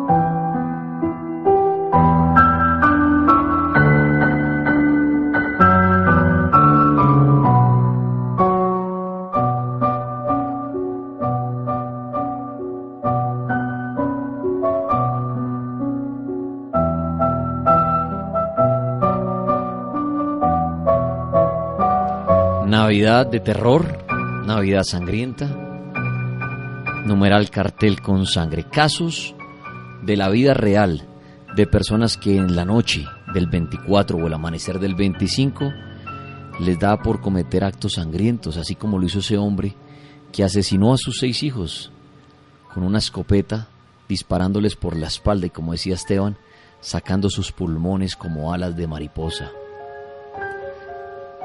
¿No han enviado fotografías de ese caso con el numeral cartel con sangre? Y Esteban dice que hay muchas fotos de ese caso. ¿Cómo se llama el caso? Sí, vea, esto es muy interesante. Busquen Charles Davis Lawson, 1929. Por favor, eh, con el numeral de esta noche, que eh, suban ahí mismo la foto de la familia. Es impresionante porque están todos vestidos. Él les compró los trajes sabiendo que los iba a matar.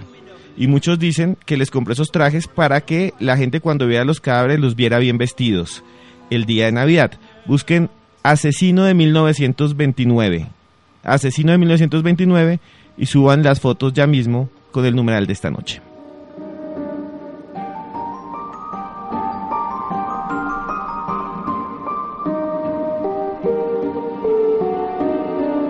Dice Ivancho el talibán. En Tripas en Futurama se hace alusión al Santa Claus malvado.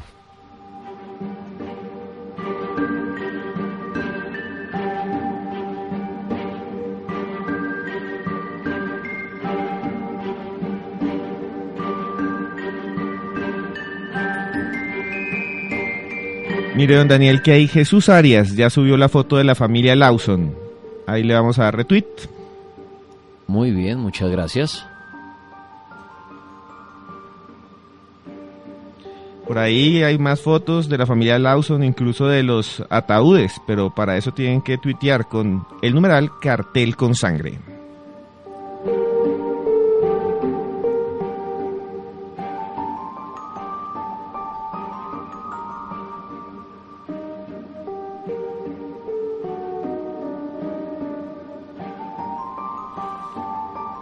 Muy bien. Otro caso, Esteban.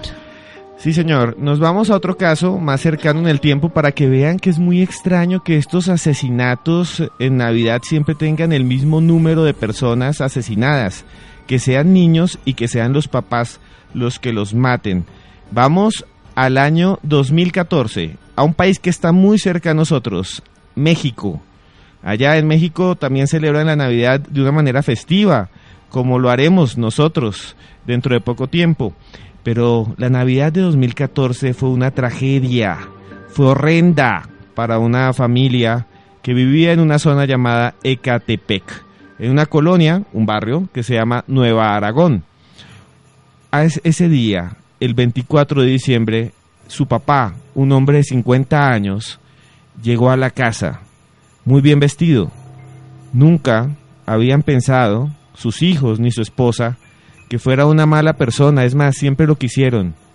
Era un tipo serio, era un tipo querido, era militar además.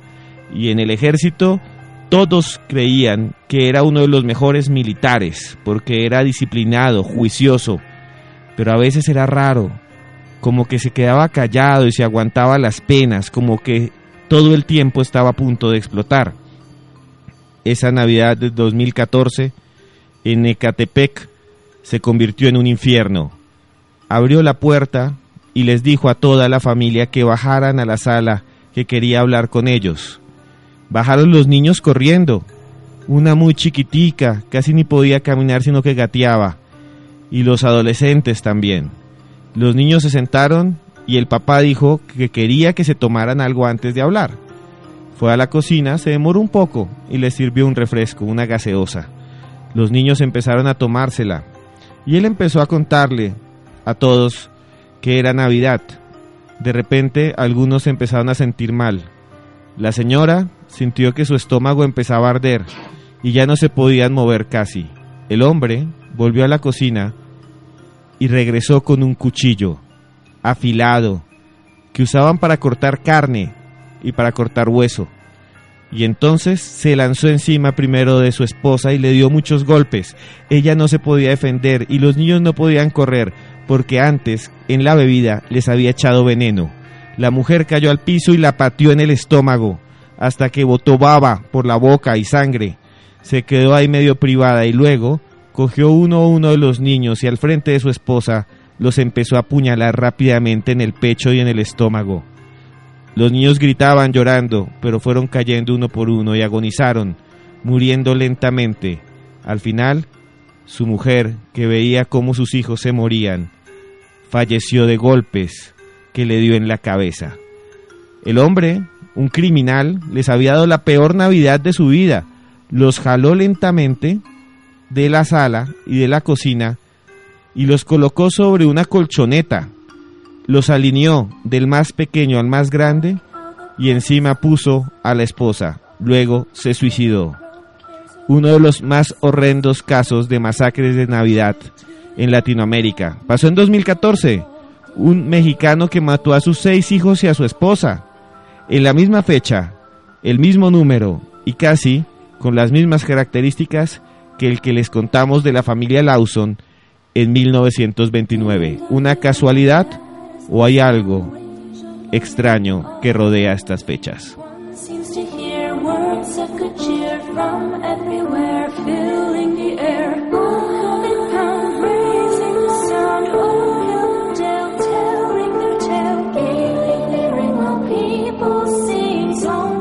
El invitado es Esteban Cruz, hasta ahora 10 de la noche y 30 minutos, hablando de casos sangrientos en la noche de Navidad.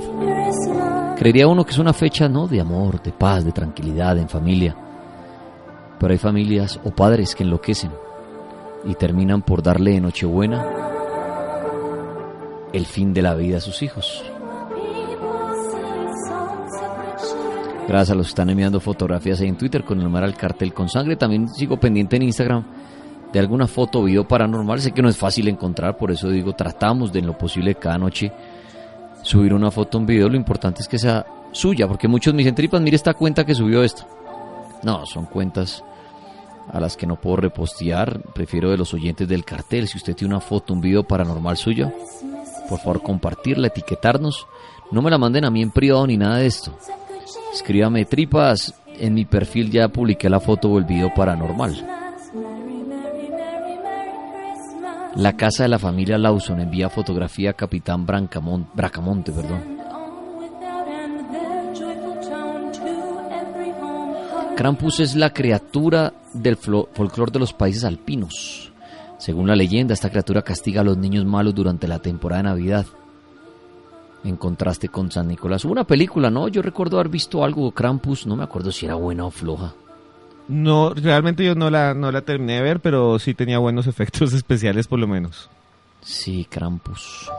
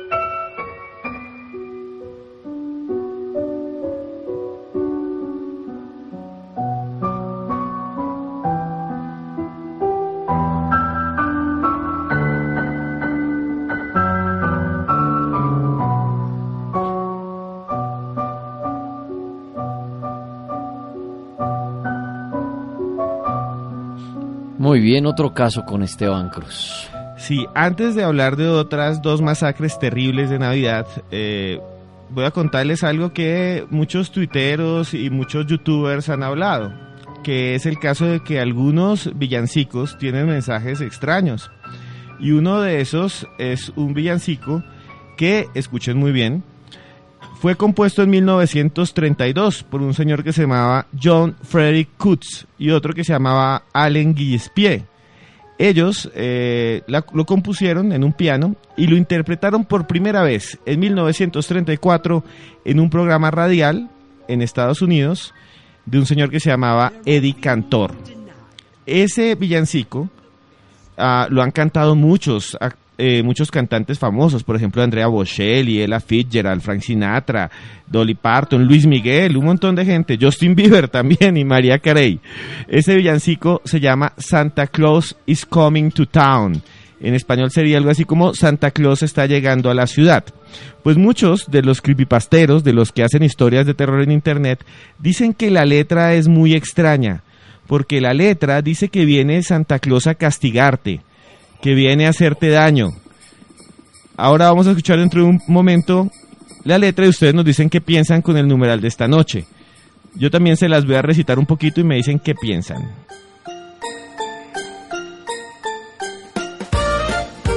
Ahí está todo feliz. Pero les voy a decir cómo es la letra. Vea, la letra dice, mejor estate atento, mejor no llores, mejor no pongas mala cara. Te diré por qué. Santa Claus está llegando a la ciudad. Ahí está en inglés. Suena bonito, ¿no? Pero escuchen bien lo Y que es, dice. y es muy famoso. Claro, pero la letra es como toda, dicen muchos, retorcida. Porque dicen que él viene y nos va a vigilar y nos va a castigar y que no tengas miedo y no llores porque él ya viene a, a premiarte o a castigarte. Te mira cuando estás durmiendo.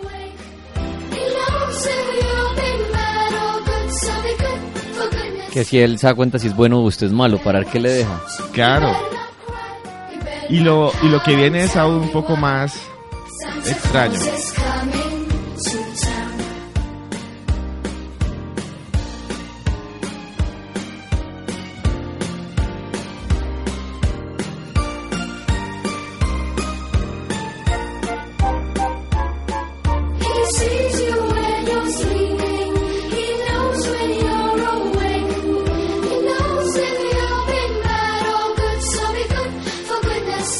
Dice, Él te verá cuando estés durmiendo, Él sabe cuando estás despierto, Él sabe si fuiste malo o bueno, así que sé bueno, por amor de Dios, como rogando. Entonces muchos dicen que es una letra de un ser que vigila, de un ser eh, que está ahí detrás de nosotros, y termina así esa canción. O mejor estate atento, mejor no llores, mejor no pongas mala cara. Te diré por qué. Santa Claus está llegando a tu ciudad, Santa Claus está viendo, Santa Claus sabe dónde estás. Es Esteban Cruz hablando de la Navidad paranormal hasta ahora. Este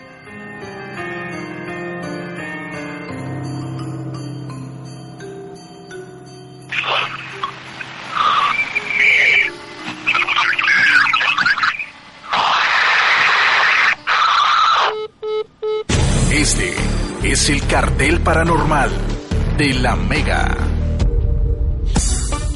Este martes 17 de diciembre vive la gran venta nocturna de Navidad en Falabella y encuentra los regalos que buscas con descuentos que no te puedes perder, pagando con tus tarjetas Banco Falabella.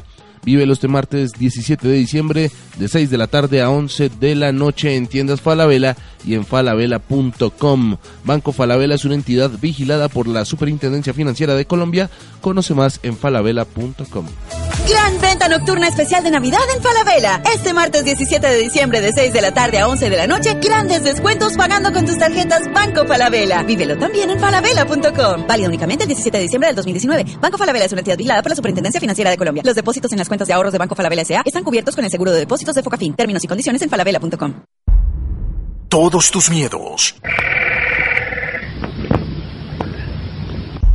En el cartel paranormal de la Mega.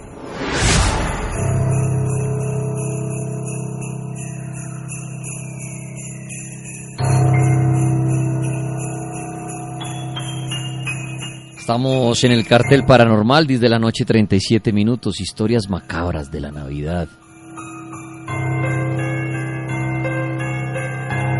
Dice Sebastián Muñoz, la parte que más me incomoda ese villancico es que dice, te mira cuando duermes. Una canción así no parece tierna.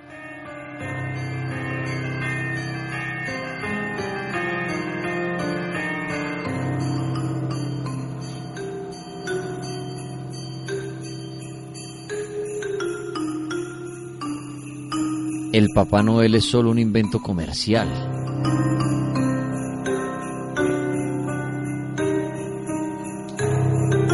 Y bueno, y demasiado exitoso, ¿no? Hay que decirlo. Creo, eso dice acá, cada fecha o cosa tiene su lado oscuro, dice Jeff QS. Claro, es que uno me pone a pensar, y Esteban que tanto ha investigado el tema de los asesinos, así como la Navidad es de bonita para muchos, para otros es una época de mucha tristeza, nostalgia, soledad. Se está cerrando el año de pronto y si fue un año de desgracias, eh, de llanto, de no sé, que usted lo haya perdido todo en ese año y usted verá todo el mundo feliz. O ver a su vecino reunido con la familia feliz. Ve a la gente comprando regalos, plata por a dos manos, ¿no?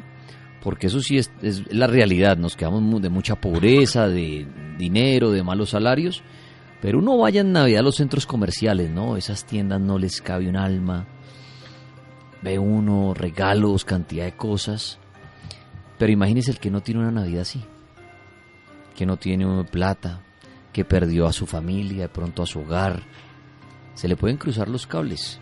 Y no en una fecha normal, sino al contrario, en una fecha bonita. Porque más duro le va a dar. Imagínese usted el 24, un 31 solo, mirando las cuatro paredes y diciendo todo el mundo está feliz. Menos yo. Puede activar ese chip, ¿no, Esteban?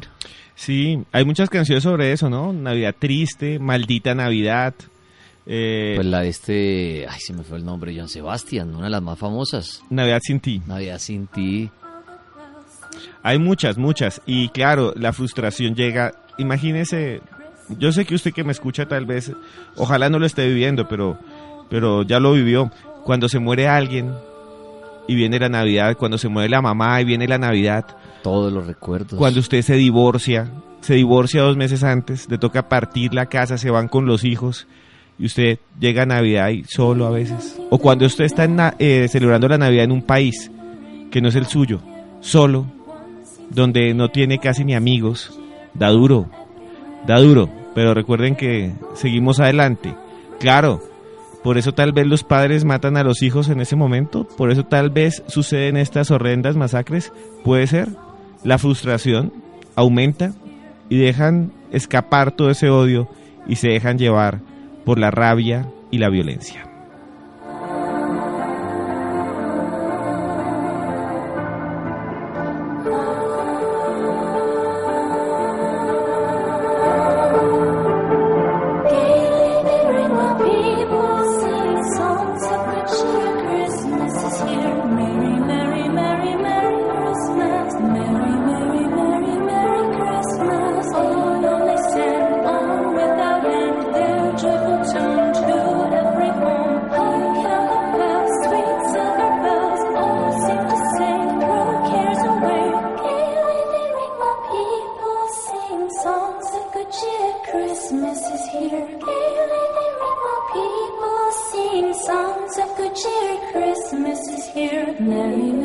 De la Navidad bien sangrientos. Por eso el numeral de hoy, cartel con sangre.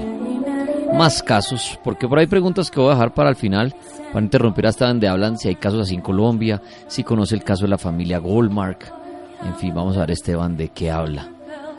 Bueno, Esteban, ¿qué otro caso? Nos vamos con tal vez el peor caso en la historia en Navidad de un criminal que además mezcla todos los símbolos de la Nochebuena, que además mezcla piromanía, violencia, asesinato a niños, venganza y suicidio. Es uno de los más horrendos jamás sucedidos. Y para eso tenemos que viajar en el tiempo al 24 de diciembre de 2008. Ya 11 años han pasado. En ese tiempo, Había gente feliz por todo California, en Estados Unidos. En Los Ángeles hay uno, un suburbio, como un barrio alejado, muy bonito, que se llama Covina. Allá vivió una familia, una familia feliz. Todos se reunieron, todos estaban felices. Compraron un pavo, un pavo gigante, y lo pusieron como es la tradición de ellos, en la mitad de un comedor larguísimo, con velas de color rojo y verde, con puré de manzana, con galletas, con vino. Había una anciana, la abuela, había un señor, el abuelo, los papás, y entre esos una mujer llamada Silvia Orsa. Silvia Orsa se acababa de separar del que había sido su esposo, que se llamaba Bruce Jeffrey Pardo. Silvia estaba cansada. El 18 de diciembre, hacía unas pocas semanas de ese año, le había dicho que no quería seguir viviendo con él, que lo desesperaba, que la desesperaba, que era un tipo cansón, fastidioso, que además era violento. Y entonces Silvia se fue donde los papás y estaban ahí en la casa, en Covina. De repente alguien tocó la puerta. Le dijeron a los niños que la abrieran, porque parecía ser una sorpresa. Los niños abrieron la puerta lentamente y en, en el portón, en la entrada, había un Papá Noel, un señor vestido de Papá Noel. Los papás se rieron porque pensaron que era una sorpresa, que venía Papá Noel a la casa y además traía un bulto lleno de regalos. Pero el bulto se veía raro, porque no era de lona roja normal, sino que era un bulto como industrial y además pesaba mucho. El Papá Noel entró, jaló el bulto que se arrastró y sonaba como si no tuviera regalo, sino que tuviera dentro alambres, metal. Todos reían y estaban felices porque había llegado Papá Noel. El hombre disfrazado abrió el bulto y sacó de adentro lo que tenía. No eran regalos, señores. Era una escopeta corta. En- enseguida le apuntó a una niña pequeña que le había abierto y le disparó que cayó completamente aplastada contra el piso y le voló el pecho. Luego empezó a dispararle a todos. Uno, dos, tres, cuatro, cinco tiros hasta que se le acabaron las municiones. Después volvió a sacar de ahí, del- de donde supuestamente tenía regalos, y sacó dos pistolas. Y empezó a dispararles, pistolas semiautomáticas, señores. Y entonces el anciano cayó con la cabeza toda despedazada encima del pavo, botando sangre, baba y bilis por la boca, dejando manchado todo. Las velas se fueron al carajo y le disparó en el corazón a la anciana que cayó también. Luego que se le acabaron las balas y que todos estaban en el piso y que hubo nueve muertos y tres heridos, heridos que intentaban huir y que cuando se iban arrastrando él iba por detrás y los remataba con un tiro en la nuca. El Papá Noel, imagínense un Papá Noel disparando en una sala. El tipo sacó lo último que tenía dentro de su saco y les dio el regalo mayor. ¿Saben qué era? Lo que tenía adentro era un lanzallamas que él mismo había hecho con un balón de gas y empezó a rociar la casa con gas y la prendió y la casa se volvió un infierno lleno de nueve muertos que se cocinaron y olían a asado. Así quedó ese asado de Navidad, un asado humano, y las niñas quedaron desangrándose entre el piso, completamente muertas, y las que no se habían muerto se asfixiaron. Al final, al tipo se le prendió la candela porque tenía una barba falsa y tenía el traje de Papá Noel y salió corriendo y él mismo se quemó. Se metió al carro y se fue manejando. Ese señor era el señor Bruce Pardo. Suban por favor con el numeral de esta noche las fotos del lanzallamas, las fotos de la casa quemándose, incluso hay fotos de los cuerpos. Busquen el Papá Noel asesino, Jeffrey Bruce Parno, Pardo, del año 2008. Un 24 de diciembre mató a toda una familia, a la familia de su ex esposa, vestido de Papá Noel, quemó la casa y después se le quemó el traje que se le pegó a la piel. Y no se lo podía quitar, le quedó fusionado, como cuando usted se quemaba algo y se le queda pegado a la piel y se deformó. Llegó a la casa de su hermano y se vio al espejo y se vio que era realmente un Papá Noel quemado, frito. Y se vio tan desesperado que cogió su última bala, se pegó un tiro en la cabeza y se mató es una de las peores masacres de la historia de la Navidad en el mundo.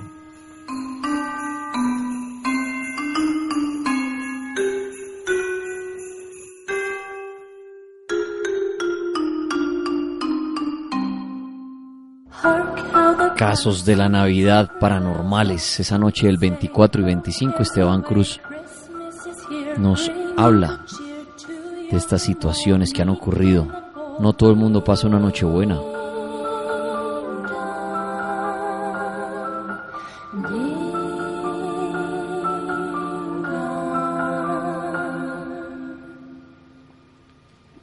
Mire este caso aquí en Colombia, Esteban.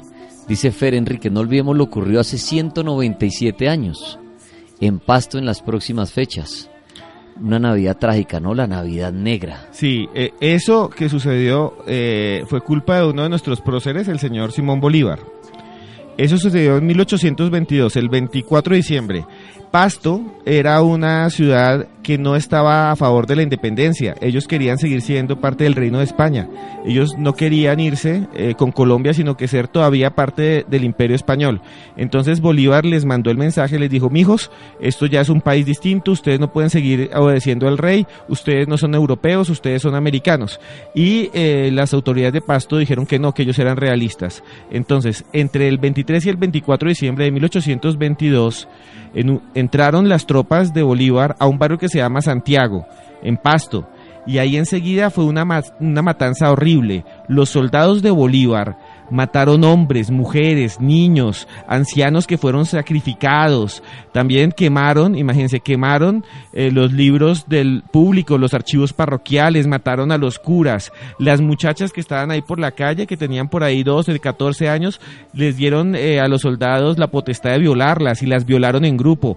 Fue una de las peores navidades en Colombia, la Navidad Negra de Pasto. Masacraron a un montón de la población, a los niños, los colgaron porque ellos querían seguir siendo del rey, querían seguir siendo de España y no querían se- seguir siendo ser de Colombia, que era lo que aspiraba Bolívar.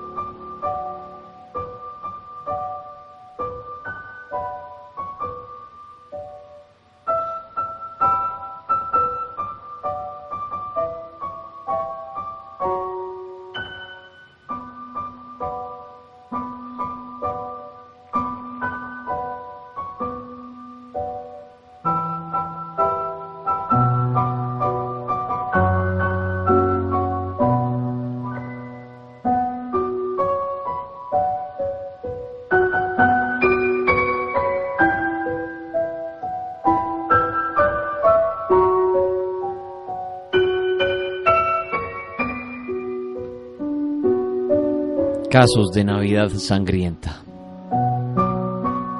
¿Qué otro caso, Esteban? Les voy a contar uno que más que sangriento es eh, entre gracioso, paranormal y extraño. Para bajarle un poco a los crímenes. Ahí han subido un montón de fotos de Jeffrey Bruce Pardo, del Papá Noel asesino. Sí, señor. Muchas gracias a todos los que están ahí con el numeral de esta noche que se llama Cartel con Sangre, numeral Cartel con Sangre. Suban también imágenes de lo que les voy a contar, que esto es chistoso, pero al mismo tiempo es extraño. Por favor, con ese numeral.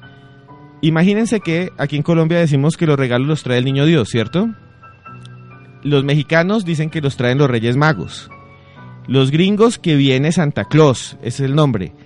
Papá Noel es el nombre en Francia. Per Noel, ¿sí? Noel es Navidad en, en Francia. Y en cada zona hay estas criaturas paranormales, mitológicas que traen la Navidad. Pero una de las más extrañas está en Cataluña. Allá en Cataluña tienen un mito, una tradición navideña de un ser extraño que vive entre los bosques. Le llaman el tío de Nadal o el nombre sería el cagatío. ¿Qué es el cagatío? Es un tronquito, busquen por favor fotos, un tronquito con dos paticas que tiene una cara sonriente y una naricita y es un tronco de montaña. Ellos creen que ese tronco tiene vida y que vive entre los bosques. Cuando llega la Nochebuena, lo llevan a las casas y en cada casa los catalanes tienen su propio cagatío, que es un tronquito con una naricita. Le colocan una cobija encima para que no le dé frío y todos los días les dan comida. Entonces los papás llevan a los niños pequeños frente a este tronco, a este ser, a este cagatío, y le colocan al frente dulces, galletas, panes, para que coma. Los niños se van a dormir y el papá los engaña y recoge la comida y la guarda y al otro día les dice que se comió todo. Así lo va haciendo como unos 10 días, hasta que el 24 se hace un ritual. ¿Cuál es el ritual? Y este ritual tiene que ver con las antiguas tradiciones del solsticio de invierno, que es este, el 24 de diciembre, y las tradiciones precristianas de los troncos de Navidad. Entonces, ¿qué hacen? Ese bichito que supuestamente se comió todo y que tiene una cobija encima, los niños se acercan lentamente, lo rodean. Todos los niños pequeños les dan un palo grueso, un palo duro y a veces una olla. Y se acercan al tronquito feliz que tiene una cobija y le empiezan a pegar durísimo y le empiezan a decir caga, caga, caga, caga tío. Y después le quitan la cobija y ahí están los regalos. Y los papás dicen, ahí están. El bicho, el cagatío, ha cagado sus regalos. Y esa es la tradición que tienen en Cataluña. Si quieren, suban fotos del cagatío. Ahí ya. está. Ahí está, el cagatío. Y hay muchas canciones con el cagatío que dice, caga, caga, tío de Nadal, caga mi regalo ya. Y los niños le pegan. Ve, interesante la historia, en Cataluña. En Cataluña, España, sí señores. O sea, también ya, y también como por medio de violencia, ¿no? Porque están pegándole, diciéndole, bueno, los regalos. Sí. Le dan comida, después le pegan y supuestamente tiene que defecar los regalos el 24. Pero a golpes, lo muelen a golpes. Historias extrañas en esta Navidad con Esteban. Sangrientas.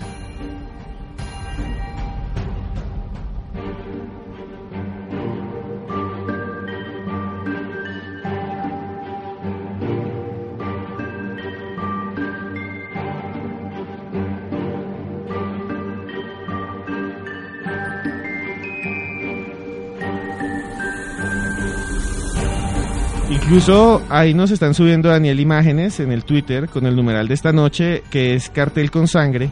Imágenes de los niños pegándole al cagatillo y el cagatillo llorando. Sí, señor, pobrecito.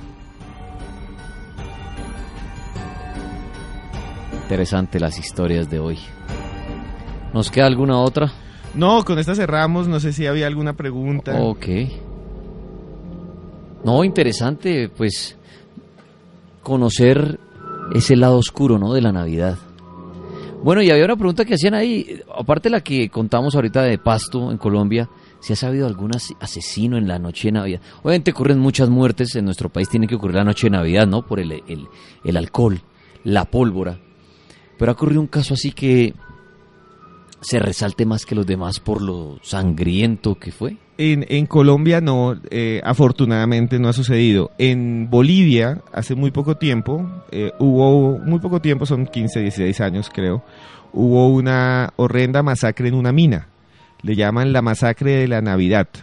Eh, sucedió cuando unos mineros hicieron una, en los 90, perdón, creo que es año 96, hicieron una protesta y los dueños de las minas los atacaron y mataron a muchas personas. Ese es la- el día de la masacre de Navidad. Los bolivianos y los eh, mineros bolivianos creen que existe un animal, o un ser, perdón, mitológico, un demonio, en las minas que se llama el tío. Y al tío van, bajan hasta las minas y les dan ofrendas, les dan hojas de coca, le dan sal.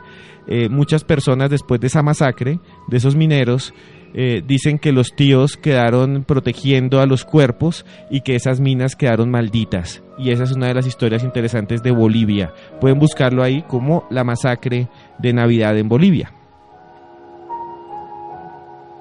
Esteban Cruz, muchísimas gracias por haber pasado esta hora aquí en el cartel paranormal con estas historias tan sangrientas. Lo pueden seguir en sus redes sociales. sí, señor. Ahí, vean, ahí les subí las fotos eh, de Bruce Pardo, si quieren verla, la de la familia Lawson. En el Twitter soy arroba Cruz Escribiente. Así me consiguen como Cruz Escribiente en Twitter. Eh, si quieren seguirme en Instagram y ver mis imágenes, conocerme de la jeta, ahí lo pueden hacer. Y en mis historias también, que ahí les dejo historias felices para ustedes. que- y que sean alegres. También como Cruz Escribiente, arroba Cruz Escribiente en Instagram. Y si les interesan estos temas, el, el caso del Papá Noel asesino está en un libro para que los que lo quieran profundizar, que se llama Vampiros, Caníbales y Payasos Asesinos. Ese libro eh, lo pueden encontrar en cualquier librería del país y ahí está la historia completa, más detallada, analizada del Papá Noel asesino. Se llama Vampiros, Caníbales y Payasos Asesinos en cualquier librería del país. Muchas gracias, don Daniel. Esteban, a usted muchas gracias por este año. Sí, muchas gracias a usted. Por este 2019, porque ya esta semana el cartel se va y agradecerle por todos estos programas que estuvo aquí presente haciendo derramar sangre por los audífonos. Muchas gracias, don Daniel, y gracias al señor Laguna. Gracias a todos los que nos escuchan. De verdad se les quiere muchísimo a Daniel, a Laguna y a usted que me está escuchando. Y bueno, vamos a cambiar de década. Ya no es un año cualquiera, nos vamos a los 20. Así que nos vemos pronto. Se les quiere.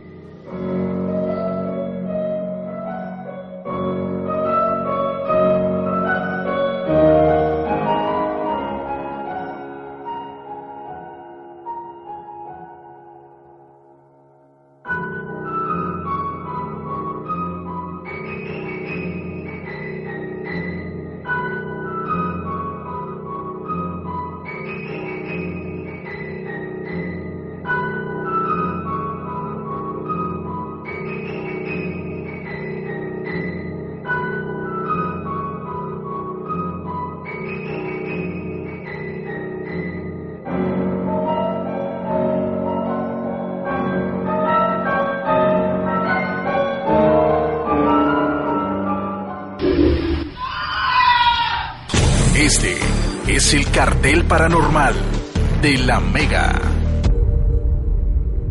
Hola, muy buenas noches a todos los oyentes de El Cartel de la Mega. Mi nombre es Álvaro Vanegas. Yo les quiero recomendar una película del año 2018, pero está en estos días en cartelera, se llama Border y es eh, basada en un cuento corto del- de la misma persona, el mismo escritor de una película que se llama Déjame entrar, o más bien de la novela en la que se basó Déjame entrar, de la cual ya les he hablado alguna vez, un par de veces, que es una novela de vampiros muy, muy buena y eh, una película también muy buena. Y entonces ahora, eh, basado en el, li- en el cuento corto de este autor, que además es muy difícil de pronunciar, no lo voy a intentar porque es sueco, eh, hacen esta película que se llama Border. ¿De qué trata Border? Es una mujer con un aspecto muy extraño, su cara es muy extraña, eh, claramente está maquillada, pero pues no, es un maquillaje muy bueno, no se nota. Eh, es una mujer que es muy rara, tiene como ciertos poderes, pero como que ella igual no los explota del todo y vive en un mundo es un universo como el de nosotros, es un mundo normal eh, y la gente como que pues sencillamente aprendió a aceptarla, es una persona rara y ya. Y ella tiene como que sus, sus sentidos muy agudizados y trabaja en un aeropuerto. No les voy a contar más porque sería dañarles la película. Eh, pero sí debo decirles que es una película muy rara, o sea, su historia es absolutamente inusual. Eh, sí, eh, a veces se pone un poco lenta la película, tengo que decirlo, yo no, digamos que no soy muy partidario de llamar al cine lento, porque el buen cine, el buen cine es pausado, pero esta película, debo decirlo, a veces se pone lenta, pero vale muchísimo la pena, es una película que de verdad uno no está esperando, es una historia rarísima, eh, no es que no se entienda, sino es, eh, es absolutamente inusual, como les decía. Hay unas escenas más bien fuertes, entonces vayan preparados, eh, no vayan a ir con niños pequeños porque tiene escenas muy fuertes, un par, dos o tres, eh, pero sí pueden llegar a herir la sensibilidad de algunas personas. Border está en cartelera por estos días, ahí en arroba Álvaro Escribe, les dejaré el póster tanto en Instagram como Twitter, arroba Álvaro Escribe. Yo les quiero recomendar un libro que se llama Mal paga el diablo y está en todas las librerías del país, eh, incluyendo por supuesto las más grandes, Librería Nacional, Panamericana, Lerner, de Álvaro Vanegas. Mal paga el diablo, un super regalo para esta Navidad o para ustedes mismos, por supuesto. Un abrazo para todos, muchas gracias por escucharme. A Tres Palacios de Laguna, un abrazo también muy fuerte. Eh, eso fue todo por ahora. Recuerden, arroba Álvaro Escribe les dejo el póster de la película y lo que les digo siempre, la vida es como eh, el cine, pero sin efectos especiales. Sigan sintonizados.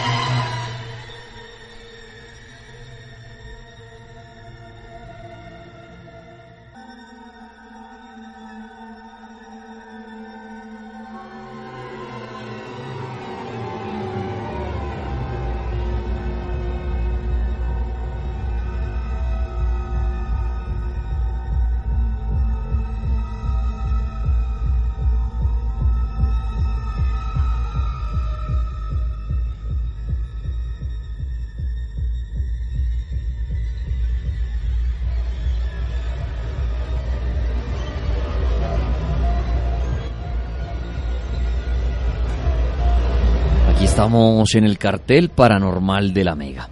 Oiga, Lagunilla, hoy hemos pasado en blanco con alguna fotico video paranormal. Obviamente esto no es de todos los días porque pues no puede haber tanto material que uno diga. Claro, internet está lleno de contenido paranormal, ¿no? Pero vaya a ver si es real y no es de un oyente, entonces no lo podemos publicar. Y la idea es subir contenido de oyentes. Si usted tiene una foto extraña, un video extraño y quiere que lo compartamos con los demás oyentes, les recuerdo deben subirlo a su cuenta de Instagram. Nos etiquetan. En el texto es bueno que expliquen todo lo que pasó, ¿no? Mire, me encontraba, eran las 11 del día, estaba en mi finca acompañado de mi perrito. Resulta que tomé esta foto al cielo y esas luces extrañas duraron ahí, no sé qué. Tomé la foto con tal celular o con X cámara para que la gente reciba mayor información. Y esas fotos nosotros o videos los reposteamos en la cuenta El Cartel de la Mega. Una cuenta que tiene, si ustedes ahí van y la chismosean, se van a dar cuenta de algunas fotos extrañas paranormales. Obviamente también tiene humor, pues por la primera parte del cartel. Pero hay fotos y videos paranormales. Pero la idea, repito, es que el video sea suyo, la foto sea suya. Por ahí me, me decían, mire, esta cuenta tripa sube fotos paranormales. Claro, pero prefiero la versión de un oyente y creerle al oyente. Ustedes saben que Internet hoy en día se llenó de, de cuentas paranormales subiendo fotos y videos de cosas Que a veces ni son ciertas. que no son ciertas, son trucadas por ellos mismos, pues para ganar seguidores y dar de qué hablar, ¿no? O a veces en el afán de mostrar algo interesante caen en la trampa de otro de otra personaje. persona. Aquí yo quiero confiar es en el oyente que diga, mire tripas, esta fotico sí fue tomada por mí, en mi finca, en mi casa, con mi mamá, qué sé yo. Y no la comparten. Y nosotros la reposteamos. Bueno, Lagunilla, usted nos quería contar algo de una isla fantasma. Sí, hace poco varios usuarios en internet en Barcelona reportaron que encontraron una ciudad o una isla más bien fantasma en sus costas y nadie ha entendido el por qué. Hay ¿Cómo hace una isla fantasma? Como si apareciera una edificación y usted la viera al fondo. Al, ¿Y cuando van no la encuentran? Eh, exactamente. O sea, la ven a lo lejos La ven y a lo van y lejos. nunca llegan. Exacto. Entonces muchos le dan explicaciones, hay, dicen que son ilusiones ópticas, que a veces se ven los barcos cargueros y que bueno, en fin, hay una serie de, de teorías con relación a esta isla fantasma en Barcelona. Si los tuiteros me pueden ayudar con fotos de lo que han subido los usuarios en Barcelona a través de internet, también se los recomendamos con el numeral cartel con sangre. Antes de oír este audio de Lagunilla, les recomiendo entrar ya a primevideo.com, primevideo.com se escribe, y decir hola a las historias frescas de superhéroes que, por ejemplo, no salvan al mundo y también hadas que no salen en los cuentos. Además, mucha diversión para toda la familia. Comienza ya tu prueba gratis y sé tú quien decide qué ver. Todo esto en primevideo.com. Aquí está la historia de Laguna. Probablemente lo hayan imaginado antes. Otro universo donde existen eventos aleatorios y diferentes posibilidades, excepto en este momento. Cuando tomaron una decisión en este universo, escogieron un camino alternativo en esta otra realidad. Estos dos universos, que fueron paralelos entre sí durante tanto tiempo, de repente divergen. Quizás nuestro universo, con la versión de los eventos con los que estamos familiarizados, no es el único que existe. Tal vez hay otros universos, tal vez incluso con diferentes versiones de nosotros mismos, diferentes historias y resultados alternativos que hemos experimentado. Esto no es solo ficción, sino una de las posibilidades más emocionantes que plantea la física teórica. La posibilidad científica de universos paralelos llegó por primera vez con la formulación de estado relativo de Hugh Everett III en 1957. No mucho después, Bryce Seligman de White cambió el nombre de la teoría de Everett y la introdujo en las masas, trayendo el término popular la interpretación de muchos mundos. Pero hay más. Cada uno intentando resolver el problema de medición cuántica y en este caso la formulación de Everett, incluyeron la interpretación de muchas mentes y muchas teorías. Pero la existencia de universos paralelos no solo es una teoría. Hay evidencias de que existen, como el incidente ocurrido hace poco en Barcelona. El pasado 23 de noviembre, varios testigos presenciaron algo realmente insólito, una misteriosa ciudad flotante en la costa del municipio español de Gavà, provincia de Barcelona. Según informa el periódico La Vanguardia, esta no sería la primera vez que aparece una megaestructura en el litoral barcelonés. El pasado 18 de noviembre, algunos conductores que circulaban por la carretera de curvas de Garraf también vieron lo imposible e incluso fotografiaron y grabaron un video. Una de las testigos fue una mujer llamada Felicity Mateos, quien no solo lo presenció, sino que inmortalizó el extraño momento con su cámara, debido a que no fue capaz de encontrar una explicación lógica y racional. Decidió compartir las imágenes para que alguien resolviera el misterio. Y después de que la vanguardia divulgara la extraña anomalía en el horizonte, otros muchos testigos aseguraron haber presenciado lo mismo. Una de esas personas fue Beatriz María Villena Martínez, quien consiguió grabarla en video. Y como no puede ser de otra manera, los escépticos ofrecieron sus propias teorías para explicar el misterioso avistamiento. Sugirieron que la más grande sobre el mar era simplemente plataformas petrolíferas móviles. Al parecer van y vuelven por todo el mundo desde los Emiratos. También destacan que en el estrecho de Gibraltar son habituales. Otra posibilidad escéptica es que sería una ilusión óptica conocida como fata morgana, una especie de espejismo que distorsiona los objetos distantes debido a que el Sol calienta la atmósfera sobre la Tierra o el mar, creando un gradiente de temperaturas. El espejismo generalmente aparece como una ciudad de rascacielos debido a las sucesivas imágenes acumuladas. Sin embargo, no es la primera vez que se ve un fenómeno similar. Ciudades flotantes aparecieron en octubre de 2015 en Foshan, China, y unos días después en Jiangxi, Aproximadamente al mismo tiempo, al otro lado del planeta, se vio una ciudad flotando sobre Hastings, Inglaterra. Si bien la explicación habitual de estos avistamientos es la ilusión óptica conocida como Fata Morgana, hay teorías alternativas para explicar el avistamiento como el de Barcelona, incluido el llamado Proyecto Blue Beam, en la que la NASA intentará utilizar la tecnología de proyección de imágenes holográficas para simular la invasión extraterrestre o la segunda venida de Cristo a la Tierra. Se cree que este tipo de apariciones son evidencias de que están probando la tecnología y comprobar cómo reaccionarían las personas. Pero la teoría más popular es que es una prueba de un universo paralelo que entró brevemente en nuestra propia realidad. Si bien la idea de la existencia de otras realidades puede ser considerada absurda, recordemos que algunos científicos ya han comenzado a estudiar su existencia. En verano de este año, los científicos del Laboratorio Nacional Oak Ridge, situado en Oak Ridge, Tennessee, probaron un equipo que les permitirá vislumbrar por primera vez un universo paralelo que podrá ser idéntico al nuestro. ¿Creen ustedes que existen plataformas petrolíferas? ¿Es un efecto de Fata Morgana? ¿Proyecto Blue Beam o universos paralelos? Este artículo llega a elcartel.com.co Bien sus artículos, por increíbles que parezcan al cartel de la mega cartel paranormal. Muchas gracias, Laguna, por... Oiga, está extraña esta historia, Lagunilla. La, isla, la Isla Fantasma está viendo fotos de los tuiteros. Sí. Con el numeral cartel con sangre. Extraño, ¿no?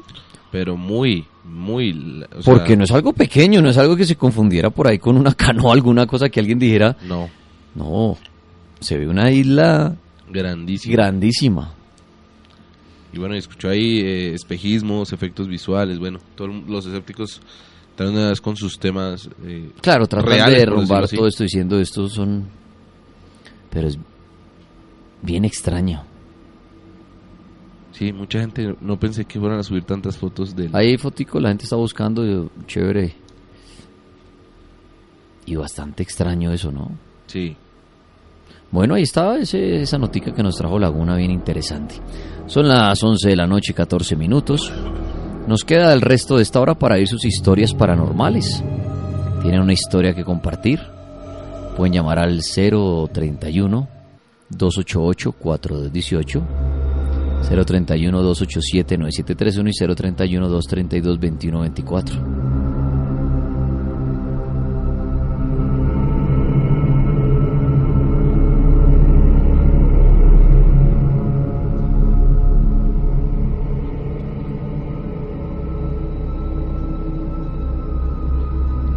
La mega buenas noches. Eh, buenas noches, Dani, ¿cómo estás? Bien, gracias. ¿Quién habla? Hablas con Cristian Virgüez. Cristian, bienvenido. ¿Y qué nos quiere contar? Pues, Tripas, precisamente estaba haciendo una publicación de una foto que me llegó de una clínica universitaria donde pasan varias, varias historias, según me cuentan eh, una amiga que trabaja en este lugar.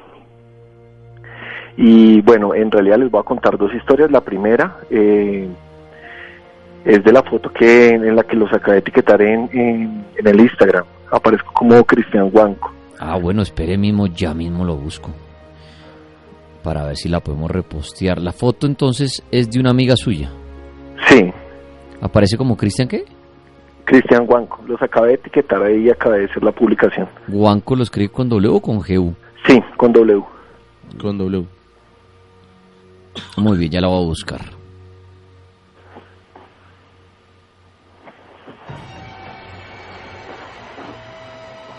¿Laguna lo encontró? Sí, sí, lo encontré. Déjeme verlo cómo parece. Ah, ok, es que le pone TH al Cristian. No, Cristi H-A-N. Pero Cristian, completo, lo escribe. Sí, sí, Cristian, pero ese Cristian es el Cristi normal y eso es va la H, como una H en- entre la I y la A al final. Ah, entre la I y la A. Sí. La Ah, H qué va. raro. Ah, listo.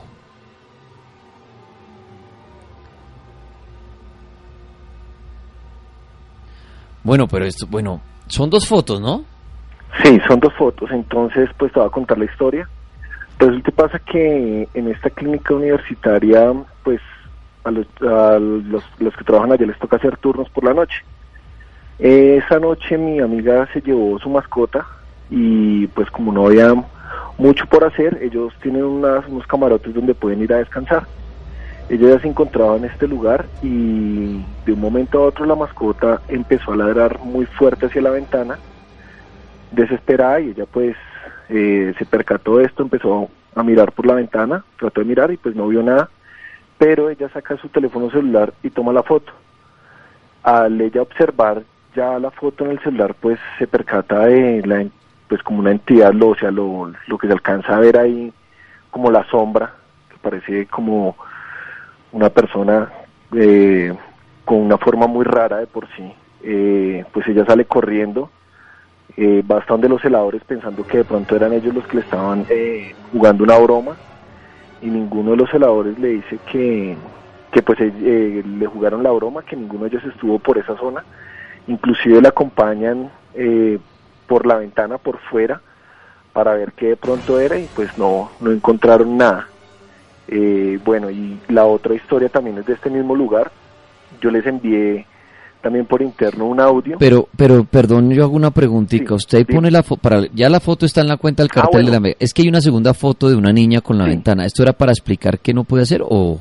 Sí, entonces eh, una de las conclusiones que sacaba mi amiga era que, que, pues la persona que si de pronto le estaba jugando una broma o algo, pues tenía que ser muy alta para más o menos tener la figura que se alcanza a ver como en la sombra. Eh, y pues mi amiga sí es en realidad un poco un poco alta, entonces que sería como un poco difícil, como que literalmente le tocaría haber tenido como una banca o, una escalera para lograr más o menos cómo se alcanza a ver la figura. Ahora, la Eh, mano hay un detalle y es que la- y- mano, lo que uno va a percibir ahí es que tiene cuatro dedos, ¿no? Sí, sí, sí, sí, eso es algo también que te iba a decir de lo que pues alcanza uno a detallarse muy bien, son cuatro dedos y los dedos son muy alargados, Sí, señor. Pues no parecen dedos normales y la forma de la cara que se alcanza a ver los detalles parece que tuviera como la boca abierta y la cara es bastante alargada. Sí, usted escribe en la foto, dice, según la historia que me llegó, esta foto fue tomada en una clínica universitaria de Bogotá. Pa- ah, bueno, ahí hay que... Dice, la persona que la tomó estaba con su con su mas... Bueno, espere que lo va a empezar a correr la ortografía. Sí, no me di cuenta. Sí, es con su mascota. Sí, sí, sí, sí. Para que usted eh, me corrija lo que intento escribir. Estaba con su mascota, acá dice, con su mascota descansando. Ya en la noche, en los camarotes donde se quedan cuando hacen turno en, en la noche, el perro de mi amiga empezó a ladrar hacia la ventana. Y ella no veía a qué le ladraba. El perro sacó su... Ah, ¿el perro sacó su teléfono no? No. Ah, ladraba al perro, coma. Ladraba sí. al perro, Sí, sí, sí, como así que el perro sacó su Sí, ya lo teléfono. edito, ya lo edito bien. Sa- No, fresco, yo lo estoy corriendo. Sacó su teléfono y sacó esta foto. Cuando la vio salió corriendo a avisarle a los celadores del lugar pensando en que le estaban jugando una broma. Y ellos le informaron que ninguno de los que ninguno De ellos. De, ah, de ellos, no de los. Ninguno de ellos fue por ese lugar y menos hicieron una broma. Al analizar la foto al día siguiente, mi amiga, espere ahí, voy a ponerle un puntico. Al analizar la foto el día siguiente, mi amiga saca varias conclusiones. De lo, de lo pato, ¿qué quería decir usted? De sí, de la forma eh, que se, o sea, cómo se vería la persona. Espere, saca varias conclusiones. ¿Qué pongo después de conclusiones? Porque dice, debería ser una persona... Es que usted escribió de lo pato.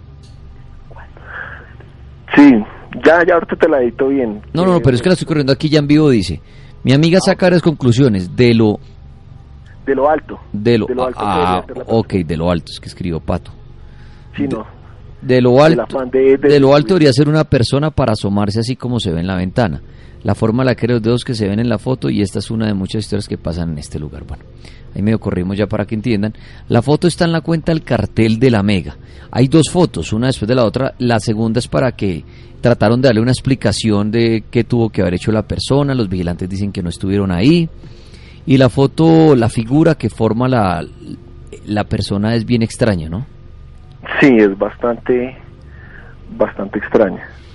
Bueno, pues muchas Sobre gracias. todo la forma de los dedos y de la cara, como, como se alcanza a ver. Sí, muy, muy, muy como hacia el lado alienígena, ¿no?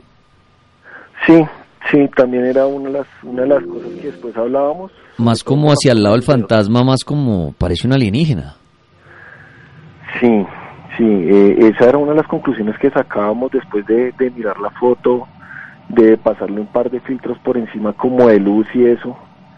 Entonces era era muy es complejo uno tomar como una una un- una deducción de, de qué podría ser. Pero está interesante, está muy chévere y gracias por compartirla. Ya, la, ya quedó en la cuenta del cartel de la Mega. Muy, muy amable, Cristian. No, y bueno, y la otra historia que les tengo, Tripas, eh, por interno te envié un audio, también de esta clínica universitaria, un compañero, mi amiga, estaba también de turno por la noche y estaba cuidando un perrito. Y resulta y pasa que el perro empezó a jadear muchísimo, se empezó a quedar muchísimo y el compañero, mi amiga, eh, empezó a grabar un audio para enviárselo a la dueña del perro, pues para decirle si el perro, si era el comportamiento pues normal del perro por la noche. El muchacho hace el audio, se lo envía a la dueña, cuando la dueña le, pues, le dice que si él estaba solo, que si él había escuchado el audio antes de enviárselo.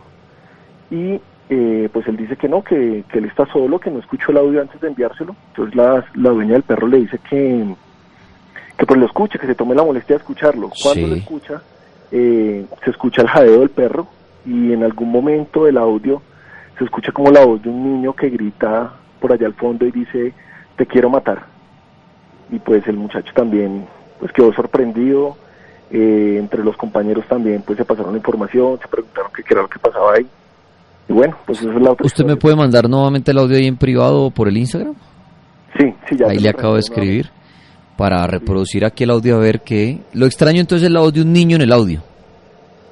Sí, ya, ya, sí, sobre todo la voz del niño eh, al final, pues no al final, como en el intermedio del, del audio, eh, o sea, se escucha bastante, o sea, es bastante sugestivo, la verdad. Bueno, vamos a, a oírlo. Estoy esperando ahí que me lo, me lo envíe. Sí, regálame un segundito. Tranquilo. Ahí en privado en el Instagram aquí me puede llegar y lo podemos reproducir.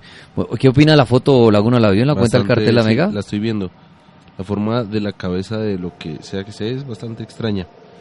Puede ser un juego de luces. La mano también rara, ¿no? La mano también es bastante particular. Listo, ya te lo reenvié por interno. Listo, aquí vamos a abrir el audio. Vamos a abrir el audio que nos explica este hombre. A ver, Vamos a ver aquí.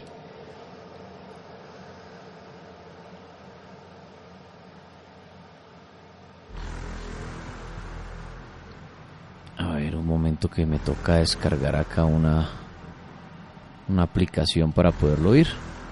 Ya, pero bueno, Laguna, ¿qué decía de la, de la fotografía? Que el- la forma del cráneo del- del- de la sombra que se ve es bastante rara. Es como muy...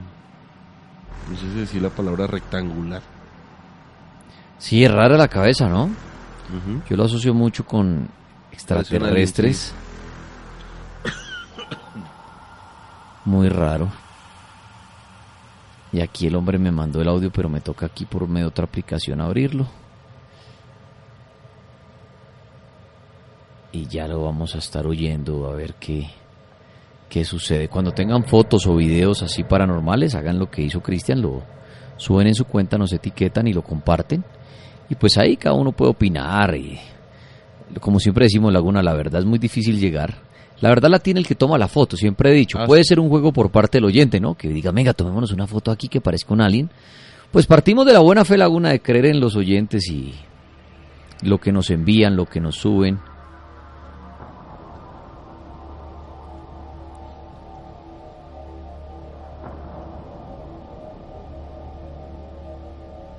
Ah, pero...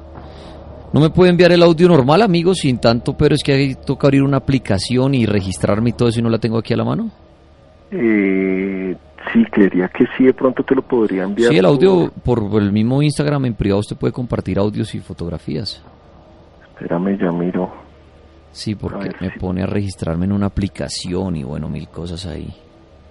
Espérame, te la intento enviar por... Ah, bueno, aquí entré. No, mentiras, aquí ya me lo dejó abriendo una página. No, no he dicho nada. Mire, aquí ya lo vamos a oír. Entonces, vuélvame a, a contar un pedacito de este audio que vamos a oír. que- ¿Cómo fue que lo grabaron? Pues está el compañero de mi amiga eh, en el turno de la noche. Sí. Estaba cuidando un perrito. Y el perro empezó a jadear muchísimo. Y él saca su teléfono celular para enviarle un audio a la dueña del perro y preguntarle si el comportamiento del perro por las noches era así, muy normal. Ok. Él envía la- el audio y cuando la dueña del perro le dice que si él estaba solo y que si se había percatado de lo que le había enviado en el audio, él dice que no. La dueña le dice que, que escuche el audio y cuando él lo escucha pues se queda sorprendido porque en algún momento del audio eh, se escucha como la voz de un niño que grita te quiero matar, literalmente. En el audio solamente sería oír la voz de su amigo y el perro. No, en el, en el audio se escucha el jadeo del perro y la voz del niño eh, como en la mitad más o menos. Ok, vamos a oír el audio. Aquí está.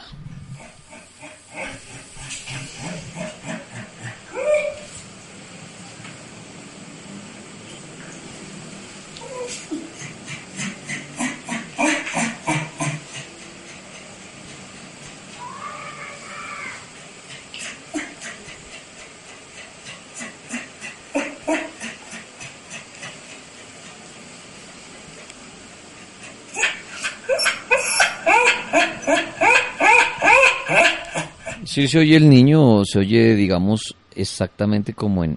Oigan ustedes en esta parte, oigan.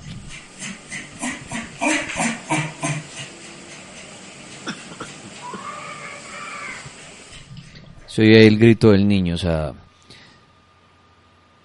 Pues sí es extraño, pu- puede ser uno, ¿no? Puede uno decir... Bueno, es que lo sabe, que lo sabe es el que graba el momento el audio, que el grito no viene de otro apartamento, ¿no? No viene de la calle.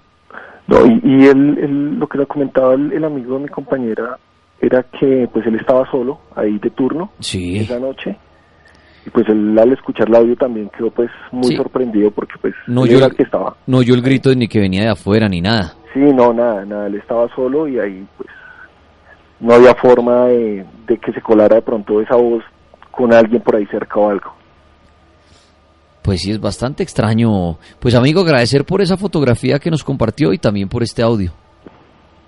No, tripas a ustedes por, por, por brindarme la oportunidad y pues los estaré llamando. Tengo muchas historias, bastante los escucho hace muchos años. Sí. Y pues bueno, hasta ahora me, me atreví a llamar y contar este par de historias de las muchas que tengo. Bueno, pues agradecerle muchísimo, muy amable. Listo, gracias tripas, feliz noche. Chao, mi hermano.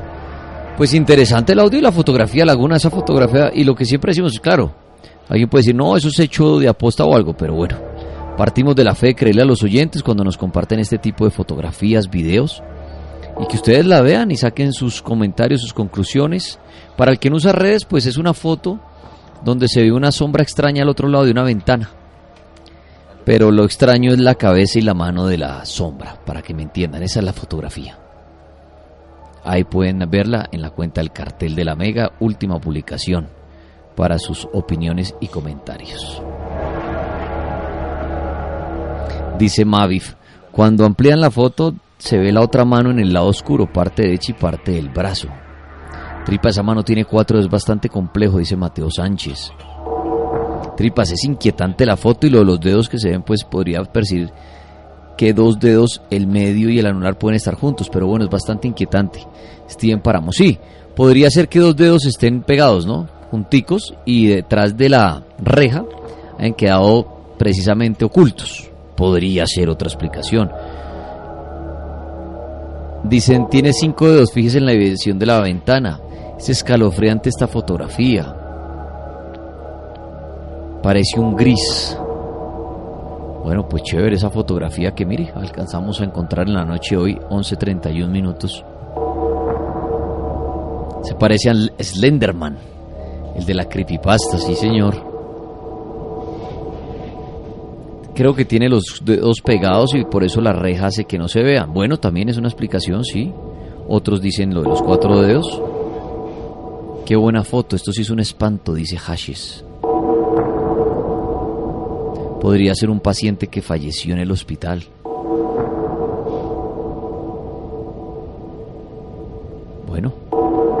A todos los que dejan sus comentarios sin insultar, sin ahí poner payasadas, de manera seria debajo de esas fotografías paranormales o videos paranormales.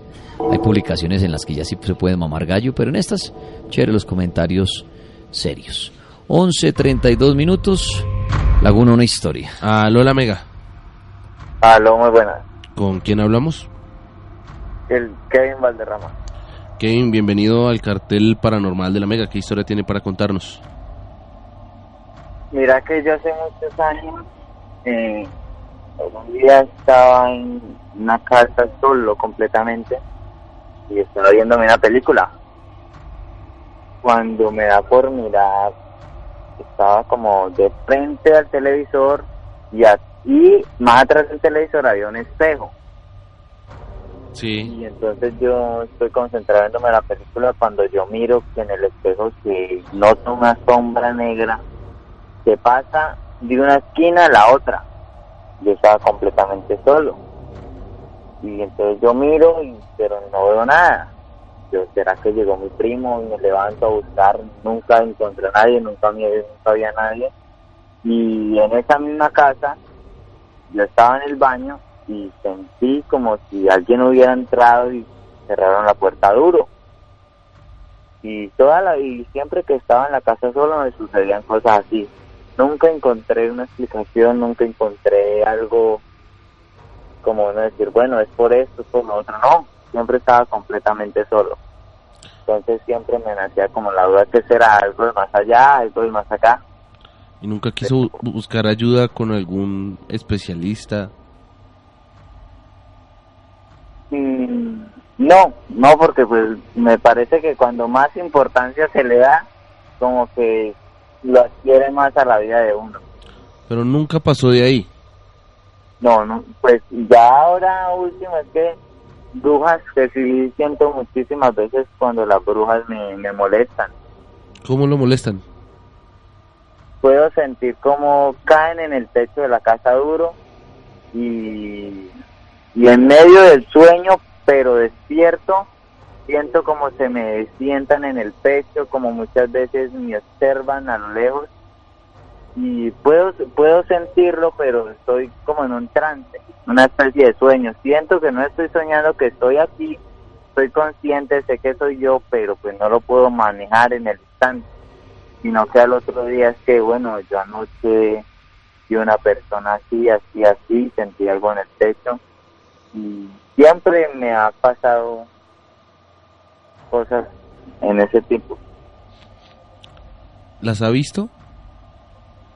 como tal, no, no le puedo decir la recuerdo así, así, así, no, le mentiría completamente. Pero sí he sentido cómo, cómo me molestan, cómo me observan, cómo siento que me sientan encima, que de pronto tratan de despertarme en la noche.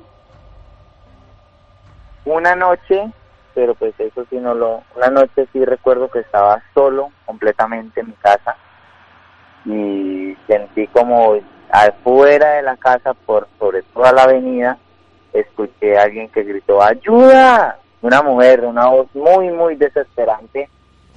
Y yo en el instante como que me atemoricé y salí, miré y no había nadie en la, en la calle, no se veía gente, no se veían vecinos, nadie, nadie completamente y fue algo que toda la vida rondó en mí, que yo dije, bueno, fue parecer, fue algo real, porque eso este, yo estaba despierto, sino que estaba estaba dentro de mi pieza oscuro completamente cuando yo sentía afuera una decía ayuda y hasta ahí. Pero nunca lo que le digo nunca me puse a investigar como que qué era qué fue. Al, al otro día pregunté si alguien más había escuchado y no yo fui la única persona que escuchó eso Gracias a nuestro amigo por su historia. La Mega, buenas noches. Amigo, buenas noches. ¿Quién habla? Jordan, desde Barranquilla. Jordan, bienvenido al cartel paranormal. ¿Cuál es su historia? Bueno, amigo, mi historia fue un viaje a una fiesta que hicimos para el mes de octubre entre Baranoa y Uciacurí. Veníamos en, ya en el auto para de regreso para Barranquilla y en el auto íbamos todos los familiares y entre la vía ya subiendo una loma a mi tío se le paga el carro o sea yo en primera no dejaba pasar a segunda. Sí. Y vimos una señora caminando hacia nosotros. Pero que era el carro no pasaba de segunda. Cuando pasamos al lado de la señora bien la señora pasó. Yo volteé me dio por voltear. Cuando volteó no había nadie. La persona no iba por ahí y así el carro comenzó a andar normal entonces, esa fue una de las historias muy brutal, o sea, no... ¿Qué creen no- ustedes? ¿Que la, mujer, que la mujer de pronto era un espanto y fue la que hizo que el carro fallara? Pues eso es lo que pensamos, mi tío sí digo, no, no, no volteen porque eso no, que nos hace estrellar. Este, yo por eso no volteé porque sabía que si volteaba nos estrellábamos o, o nos pasaba algo malo a nosotros. Pues yo fui el único curioso que volteé a ver para ver si todavía estaba la persona ahí y pues no, aparecía. Bueno, bastante, bastante extraño eso, sí. Tienes razón. y para las carreteras de noche cada vez que se sale un espanto así eso de que dicen que no volteen porque de pronto se nos aparece en el auto o nos estrellamos. Como la historia ahí en Barranquilla, en Puerto Colombia, lo de la novia de la carretera, ¿no? Perfecto. sí claro como la eso sí es para la vía de Barranquilla a Puerto Colombia una curva La novia de la curva, sí señor. Es lo más que me ha pasado Bueno, no, y bastante extraño.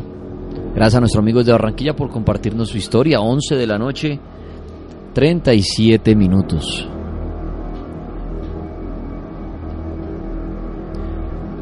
Recuerden a los que les gusta hacer apuestas deportivas, hay una página que es muy buena que es rochbet.co, R-U-S-H, bet, bet.co, rochbet.co, ahí puede hacer sus apuestas 24 horas al día de muchos deportes y consignar de diferentes maneras, al igual que retirar de buenas maneras. Usted retira su dinero hoy y mañana le entra en su cuenta o mañana mismo puede ir con el código a retirarla totalmente. Eso no tienen problema. En rochbet.co. Fútbol, básquet, béisbol, bueno, hay de todo, de verdad, todos los deportes uno encuentra ahí. O si usted quiere ya buscar por su equipo favorito, le dan el buscador y ahí le sale cuándo es el próximo partido y qué apuesta puede realizar y todo.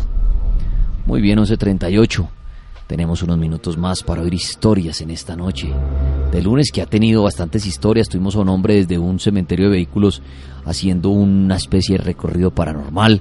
Tuvimos a Esteban Cruz hablando de la Navidad sangrienta. Muchas cosas para la noche de hoy. La Mega, buenas noches. Hola, buenas noches, amiga. Sí, señor, ¿quién habla? Eh, me reservo el nombre de aquella Vicencio. Tranquilo, amigo, desde Villavicencio, bienvenido. ¿Y cuál es su historia? Bueno, yo tengo dos historias y pues me alegra haber, haberme podido comunicar con usted. Ya, yo soy guardia de seguridad. Resulta que yo estaba en un puesto de medicina legal aquí dentro en Villavicencio. Ese día yo llegué a recibir tu- turno y en el transcurso del día habían matado a un muchacho. Entonces, mi compañero me dijo, me dijo, vea, ahí le dejo el cuerpo de este muchacho que nos van a llegar los médicos a arreglarlo. Ya, bueno, listo. Y el compañero salió y se fue. Como a las 12 horas, como a las 7 de la noche, 8 de la noche que llegaron los familiares, los abuelos y esa vaina a preguntar por el muchacho, bueno, eso pasó así. Entonces yo le dije, yo le dije a él, al, al abuelo le dije, no, pues mire, usted lo que tiene que hacer es ir a la funeraria y, y agilizar lo, de los trámites del retiro del cuerpo muchacho. Entonces ellos se fueron en el transcurso de la noche y al otro día llegaron, pero antes de llegar me apareció una muchacha, una señora, y me dijo, vecino, buenos días, le dije, buenos días, ¿cómo está usted? Dijo, bien, sí señor, ¿cómo, cómo me le digo? Le dije, bien, sí señora, dijo, vecino, ¿será usted tan amable de dejarme ver mi hijo? Entonces yo le dije, ¿cuál? Dijo, no, el que mataron en el barrio tal. Entonces yo le dije, ah, su merced, sí está acá, pero yo no puedo, eh, estoy prohibido dejar de entrar. Le digo, ¿por qué no hace una cosa y espera que vengan los abuelos de él junto con la funeraria y en la funeraria, en, la carroza fúnebre, le dice que por favor le deje ver. Entonces me dice ella, lo que pasa es que yo tengo el tiempo contado y vengo ya sano. Entonces yo le dije, ay, se me hace así, se me quedó la cara de la vergüenza. Eso pasó así, y en un momento que, que yo busqué mira, la muchacha se me perdió. Yo hasta ahí, todo normal, yo dije, no, no, no te puedes de una... Se fue o ahorita regresará. Como a la media hora aparecieron los abuelitos del muchacho. Entonces yo le dije, eso, me suena, entonces yo le dije, buenos días. Y Sí. le van a tomar un tico, entonces dijo, bueno, listo, sí tomé un tico. Y yo, ya, vecino, por acá vino la mamá de- del, de- del muchacho. Entonces el señor se quedó mirando y me dijo, ¿cómo así, vecino? Le dije, sí, por acá vino y, y me dijo que si yo le podía dar permiso de, de dejar ver a su hijo. Entonces la señora, la abuelita me dijo, ¿cómo así, vecino? Le dije, sí, señora, yo para que él tenga que decir mentira. Entonces, le dije yo, ¿por qué? ¿Qué pasó? Entonces la hermana, una hija del señor, tía del, del muchacho, del, del senado, yo le dije, vecino, usted lo que me está diciendo es verdad, le dije, sí. Entonces el señor me dijo, ¿cómo era ella? Y yo empecé a describírsela, así, así, así, así. Y yo le dije, ella, era de este color de la piel, cabello rizado, nariz delgadita, ojos color miel. Entonces yo le dije, ¿por qué? Yo no decía, lo que pasa es que sí, es la mamá del muchacho. Ah, bueno, pues por eso, pero yo no le puedo dejar entrar. Yo lo que pasa es que ella ya murió. Yo le dije, ¿cómo así? Dijo, sí, ella ya murió, ella la mató una volqueta por la vía Puerto López. Le cuento a mi hermano que yo me quedé, que no llevaba para dónde coger. Yo dije, bueno, ¿y aquí qué? Entonces, en ese momento llegó el compañero a recibirme el turno. Entonces yo le dije, "Vea, parcero, yo a este puesto no vuelvo. Entonces me dijo, ¿por qué? Le conté la historia. Entonces me dijo, ah, ¿cómo así? Le dije, "Sí". Entonces llamaron al supervisor y yo le dije, "Vea, super, yo por acá no vuelvo. Y me dijo, ¿por qué? Le por esto y esto y esto. Mi mamá, eso es mentira, yo no creo en eso. Y sacaron los videos de las cámaras y sí se dieron cuenta cuando yo estaba hablando, pero estaba hablando solo. Y eran las 3 y 25 de la mañana. Y yo duré con ella escasos 5 minutos hablando con ella. Y a las 4 de la mañana llegaron lo- lo- los abuelitos de- del pelado. Y entonces el supervisor me dijo, no, pero no puede ser cierto, le dije, hermano, yo, yo fui el único que, que, que estuve ahí en ese turno y yo le estoy contando lo que le estoy contando y yo no tengo por qué decirle mentiras. Entonces me dijo, no, pero ¿cómo así, mano? Entonces yo le decía, mano, ya, hagamos una cosa, yo por acá no vuelvo. O me dan el traslado o, o yo renuncio, pero yo aquí a este puesto no vuelvo. Esa noche mi compañero Gamba me, me relevó y esa noche a él se le apareció la muchacha. A él se le apareció la muchacha, pero él sí se desmayó porque él no aguantó. Él no aguantó la presión que, que como yo se la describí todo. Y a él, y a él se le apareció la muchacha esa noche. Al otro día él me llamó y me dijo, "Ro- Dios Rodríguez, yo por allá no vuelvo. Le ¿por qué? Dijo, a mí me llegó la misma muchacha que usted le llegó. ¿Y usted qué dijo? Yo no, yo me desmayé. Yo no pude más. Y yo le dije, ¿cómo? ¿Usted no, usted no fue capaz de hablar con ella? Yo no, yo a hablar con ella. Yo apenas la miro, yo me, me desmayé. Así como me lo escribió usted. Entonces yo le dije, no, hermano, yo por allá no vuelvo. Esa es la primera historia. La segunda historia fue un jefe que tuvimos hace dos años que nos lo mataron. Eh, Yo llegué a trabajar y llegué muy cansado ese día, digamos, tenía un, un turno muy difícil. Y esa noche yo me acosté y caí en un sueño tan profundo, tan profundo, que en el sueño eso me apareció. Y me dijo, ¿qué Rodríguez? Le dije, ¿qué jefe? ¿Cómo está? Y me dijo, ¿cómo me ha leído? Le dije, pues ahí cansado. Entonces me dijo, Rodríguez, ¿quiere que le muestre una cosa? Dijo, ¿qué? Dijo, le voy a mostrar el sicario que me mató. Y yo le ¿cómo así? Dijo, sí. Camine a ver que yo le voy a mostrar el man que me mató. vea, viejo tripas y laguna, yo nunca en la vida, o sea, si eso fue un sueño, si eso fue algo que, que Dios me, me notificó de que yo tenía que verlo, pero yo al mismo tiempo yo le dije a él que yo no podía hacer nada. Y me dijo, no, no importa, yo sé que usted no va a poder hacer nada porque, porque usted no la van a creer. Pero ese man que está ahí sentado, tomando con esos tres manes que están ahí, el man de gorrita, ese morenito delgadito fue el que me mató. Me pegó los 10 tiros en la cabeza. Mire cómo me dejó. Y lo más triste que me cogió fue a traición.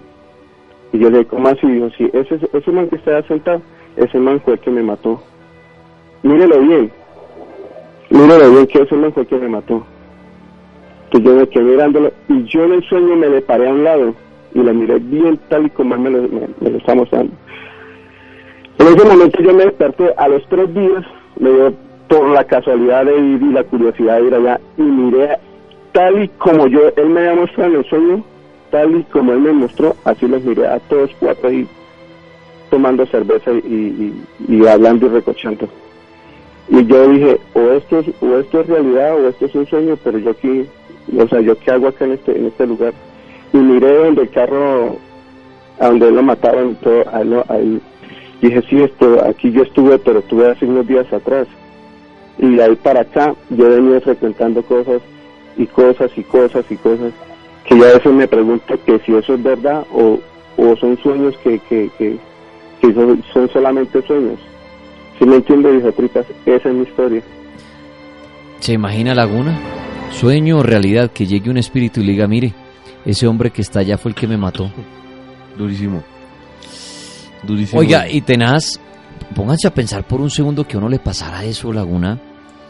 Tenaz que un fantasma le dijera a usted la verdad de quién cometió un crimen y que la justicia dijera que otra. O que la justicia dijera, no, nunca encontramos a alguien. El problema en que lo mete a usted porque usted, ¿qué haría, Laguna? Podría tomar venganza. Y venganza por un fantasma que le dice, ese que está allá parado fue el que me mató. Difícil de, de creer. Imagínese uno, hijo de madre, que llegue el, el hijo, el hermano, el amigo, uno y le diga, tripas que hubo. Mire, el que está en la esquina allá fue el que me mató. Y que la policía ya haya sacado un dictamen diciendo, no, no se encontró culpable o fue fulano de tal y uno, ¿no? Tenaz, tenaz esa historia, como de una película. Sí. Y de pronto ha pasado. ¿Qué creen ustedes? ¿Será que un fantasma lo, lo puede llevar a usted a convertirlo en un asesino laguna? ¿A vengarse?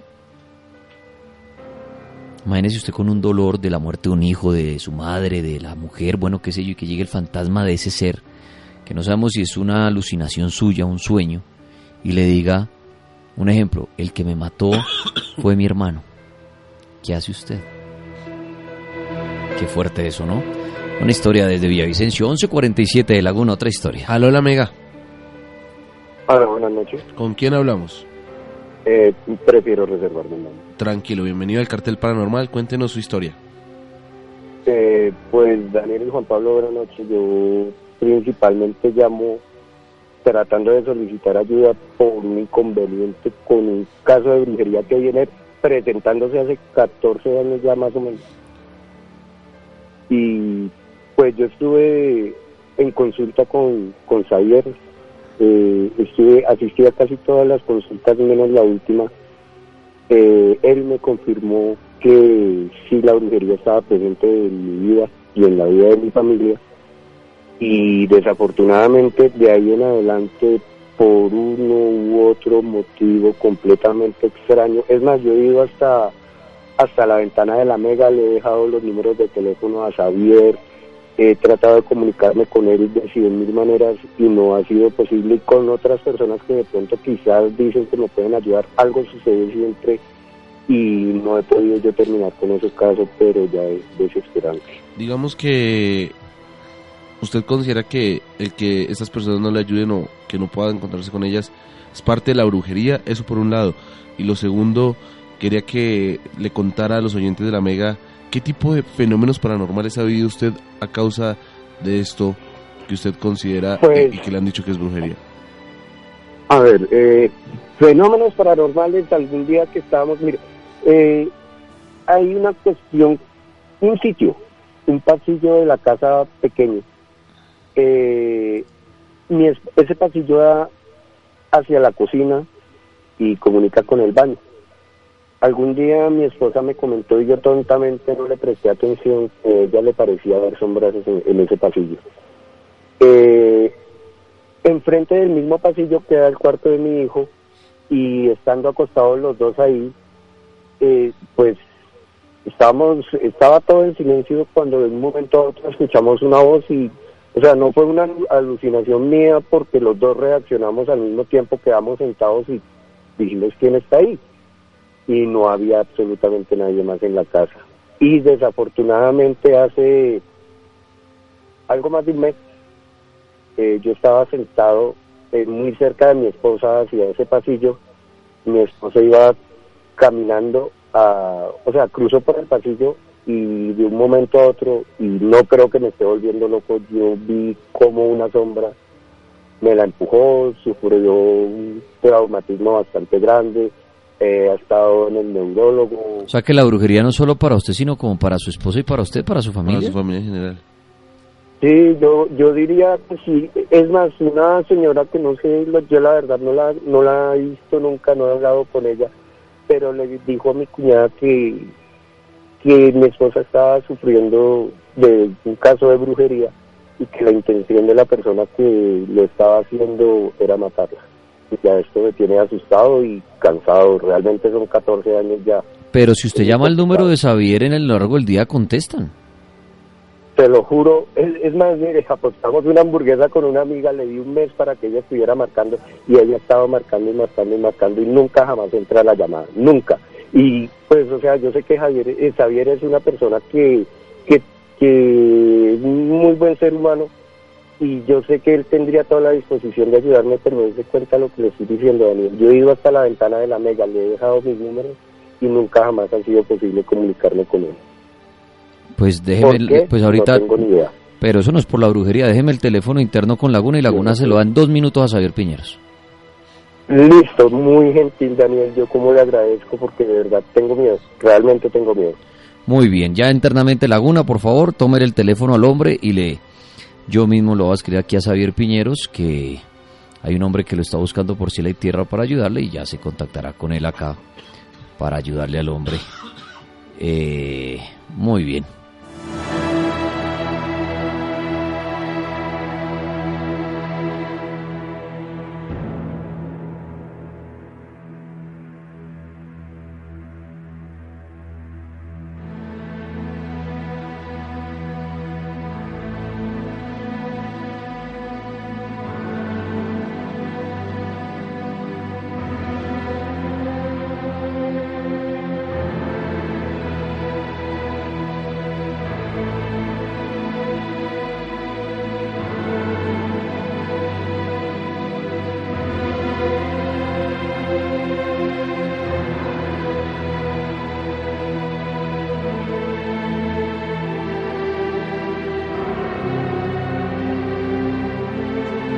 Muy bien, 11 de la noche, 53 minutos. Vamos cerrando este capítulo hoy del cartel de la Mega. Mañana martes tenemos una nueva cita a partir de las 7 de la noche, de 7 a 9 el cartel normal y después de las 9 el cartel paranormal de la Mega para que no se lo pierdan.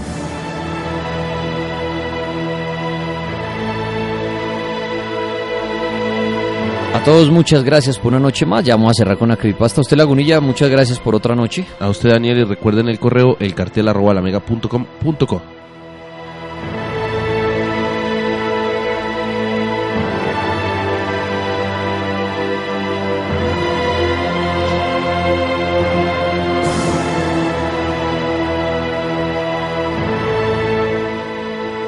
Aquí los dejamos con una creepypasta. Yo soy Dani Tres Palacios del Tripas. Una feliz noche y que en paz descanse.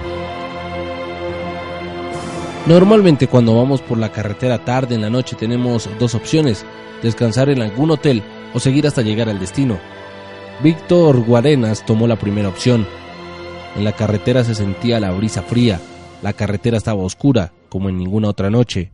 Los faroles estaban encendiendo y sin embargo era como si la oscuridad lo ahogara. Víctor, un muchacho de 24 años, era un detective joven que se detuvo en un motel porque no veía nada en la carretera y estaba muy agotado por un caso de un padre que asesinó a sus hijas y les vació todas sus entrañas y solo quería descansar. Así que caminó hacia la recepción con mucha prisa por el frío. Como suele ocurrir con estos lugares, siempre hay parejas teniendo intimidades muy fuertes. Así que le pidió la habitación 606 a Kiko, el chico de la recepción. El muchacho le advierte que en esa habitación han habido asesinatos y que hay muchos rumores, los cuales dicen que el que entra a esa habitación a altas horas de la noche desaparece. Víctor va a la habitación y ve que dice 666. Sin hacer caso omiso prueba la llave y ve que se abre la puerta. Víctor con una sonrisa de oreja a oreja ve que es la habitación más limpia y decente de este sitio. Se tira en la cama e inmediatamente se duerme con su ropa de lo cansado que estaba. Más tarde, despierta y ve que su reloj dice 6 a.m. y ve que todo está oscuro. Se asoma por la ventana y ve que el motel estaba abandonado. No había nadie ni siquiera en su carro. Se asusta. El sonido de su respiración hacía eco en la profunda oscuridad que todavía se veía en la carretera. Sintió algo en su nuca como si algo líquido le cayera en el cuello. Era efectivamente sangre, pero era como si el rastro se dirigiera por el techo hacia la habitación donde estaba durmiendo. En eso se le ocurre entrar de nuevo a la habitación y apenas pisa adentro la puerta se cierra. Se escucha un grito agudo en el medio de la habitación como si una sierra eléctrica estuviera cortando acero.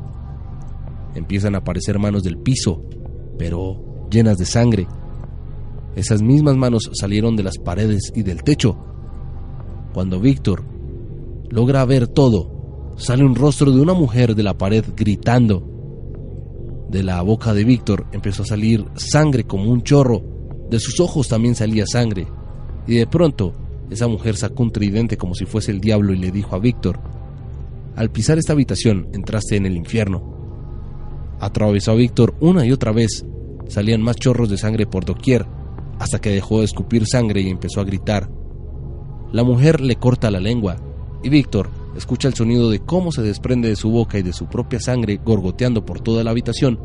La mujer ve con exquisitez y se come la lengua como si estuviese comiendo un manjar. Se la tragó y luego le metió el brazo por la boca a Víctor, le sacó su corazón y se lo mostró. Le gritó, asesino, ¿sabías que ya habías venido aquí? Tú me hiciste lo mismo que te hago. Víctor se desmayó y luego murió. Temprano en la mañana, Kiko, el del motel, se despierta y revisa la habitación. Pobre, se lo dije, no me escuchó.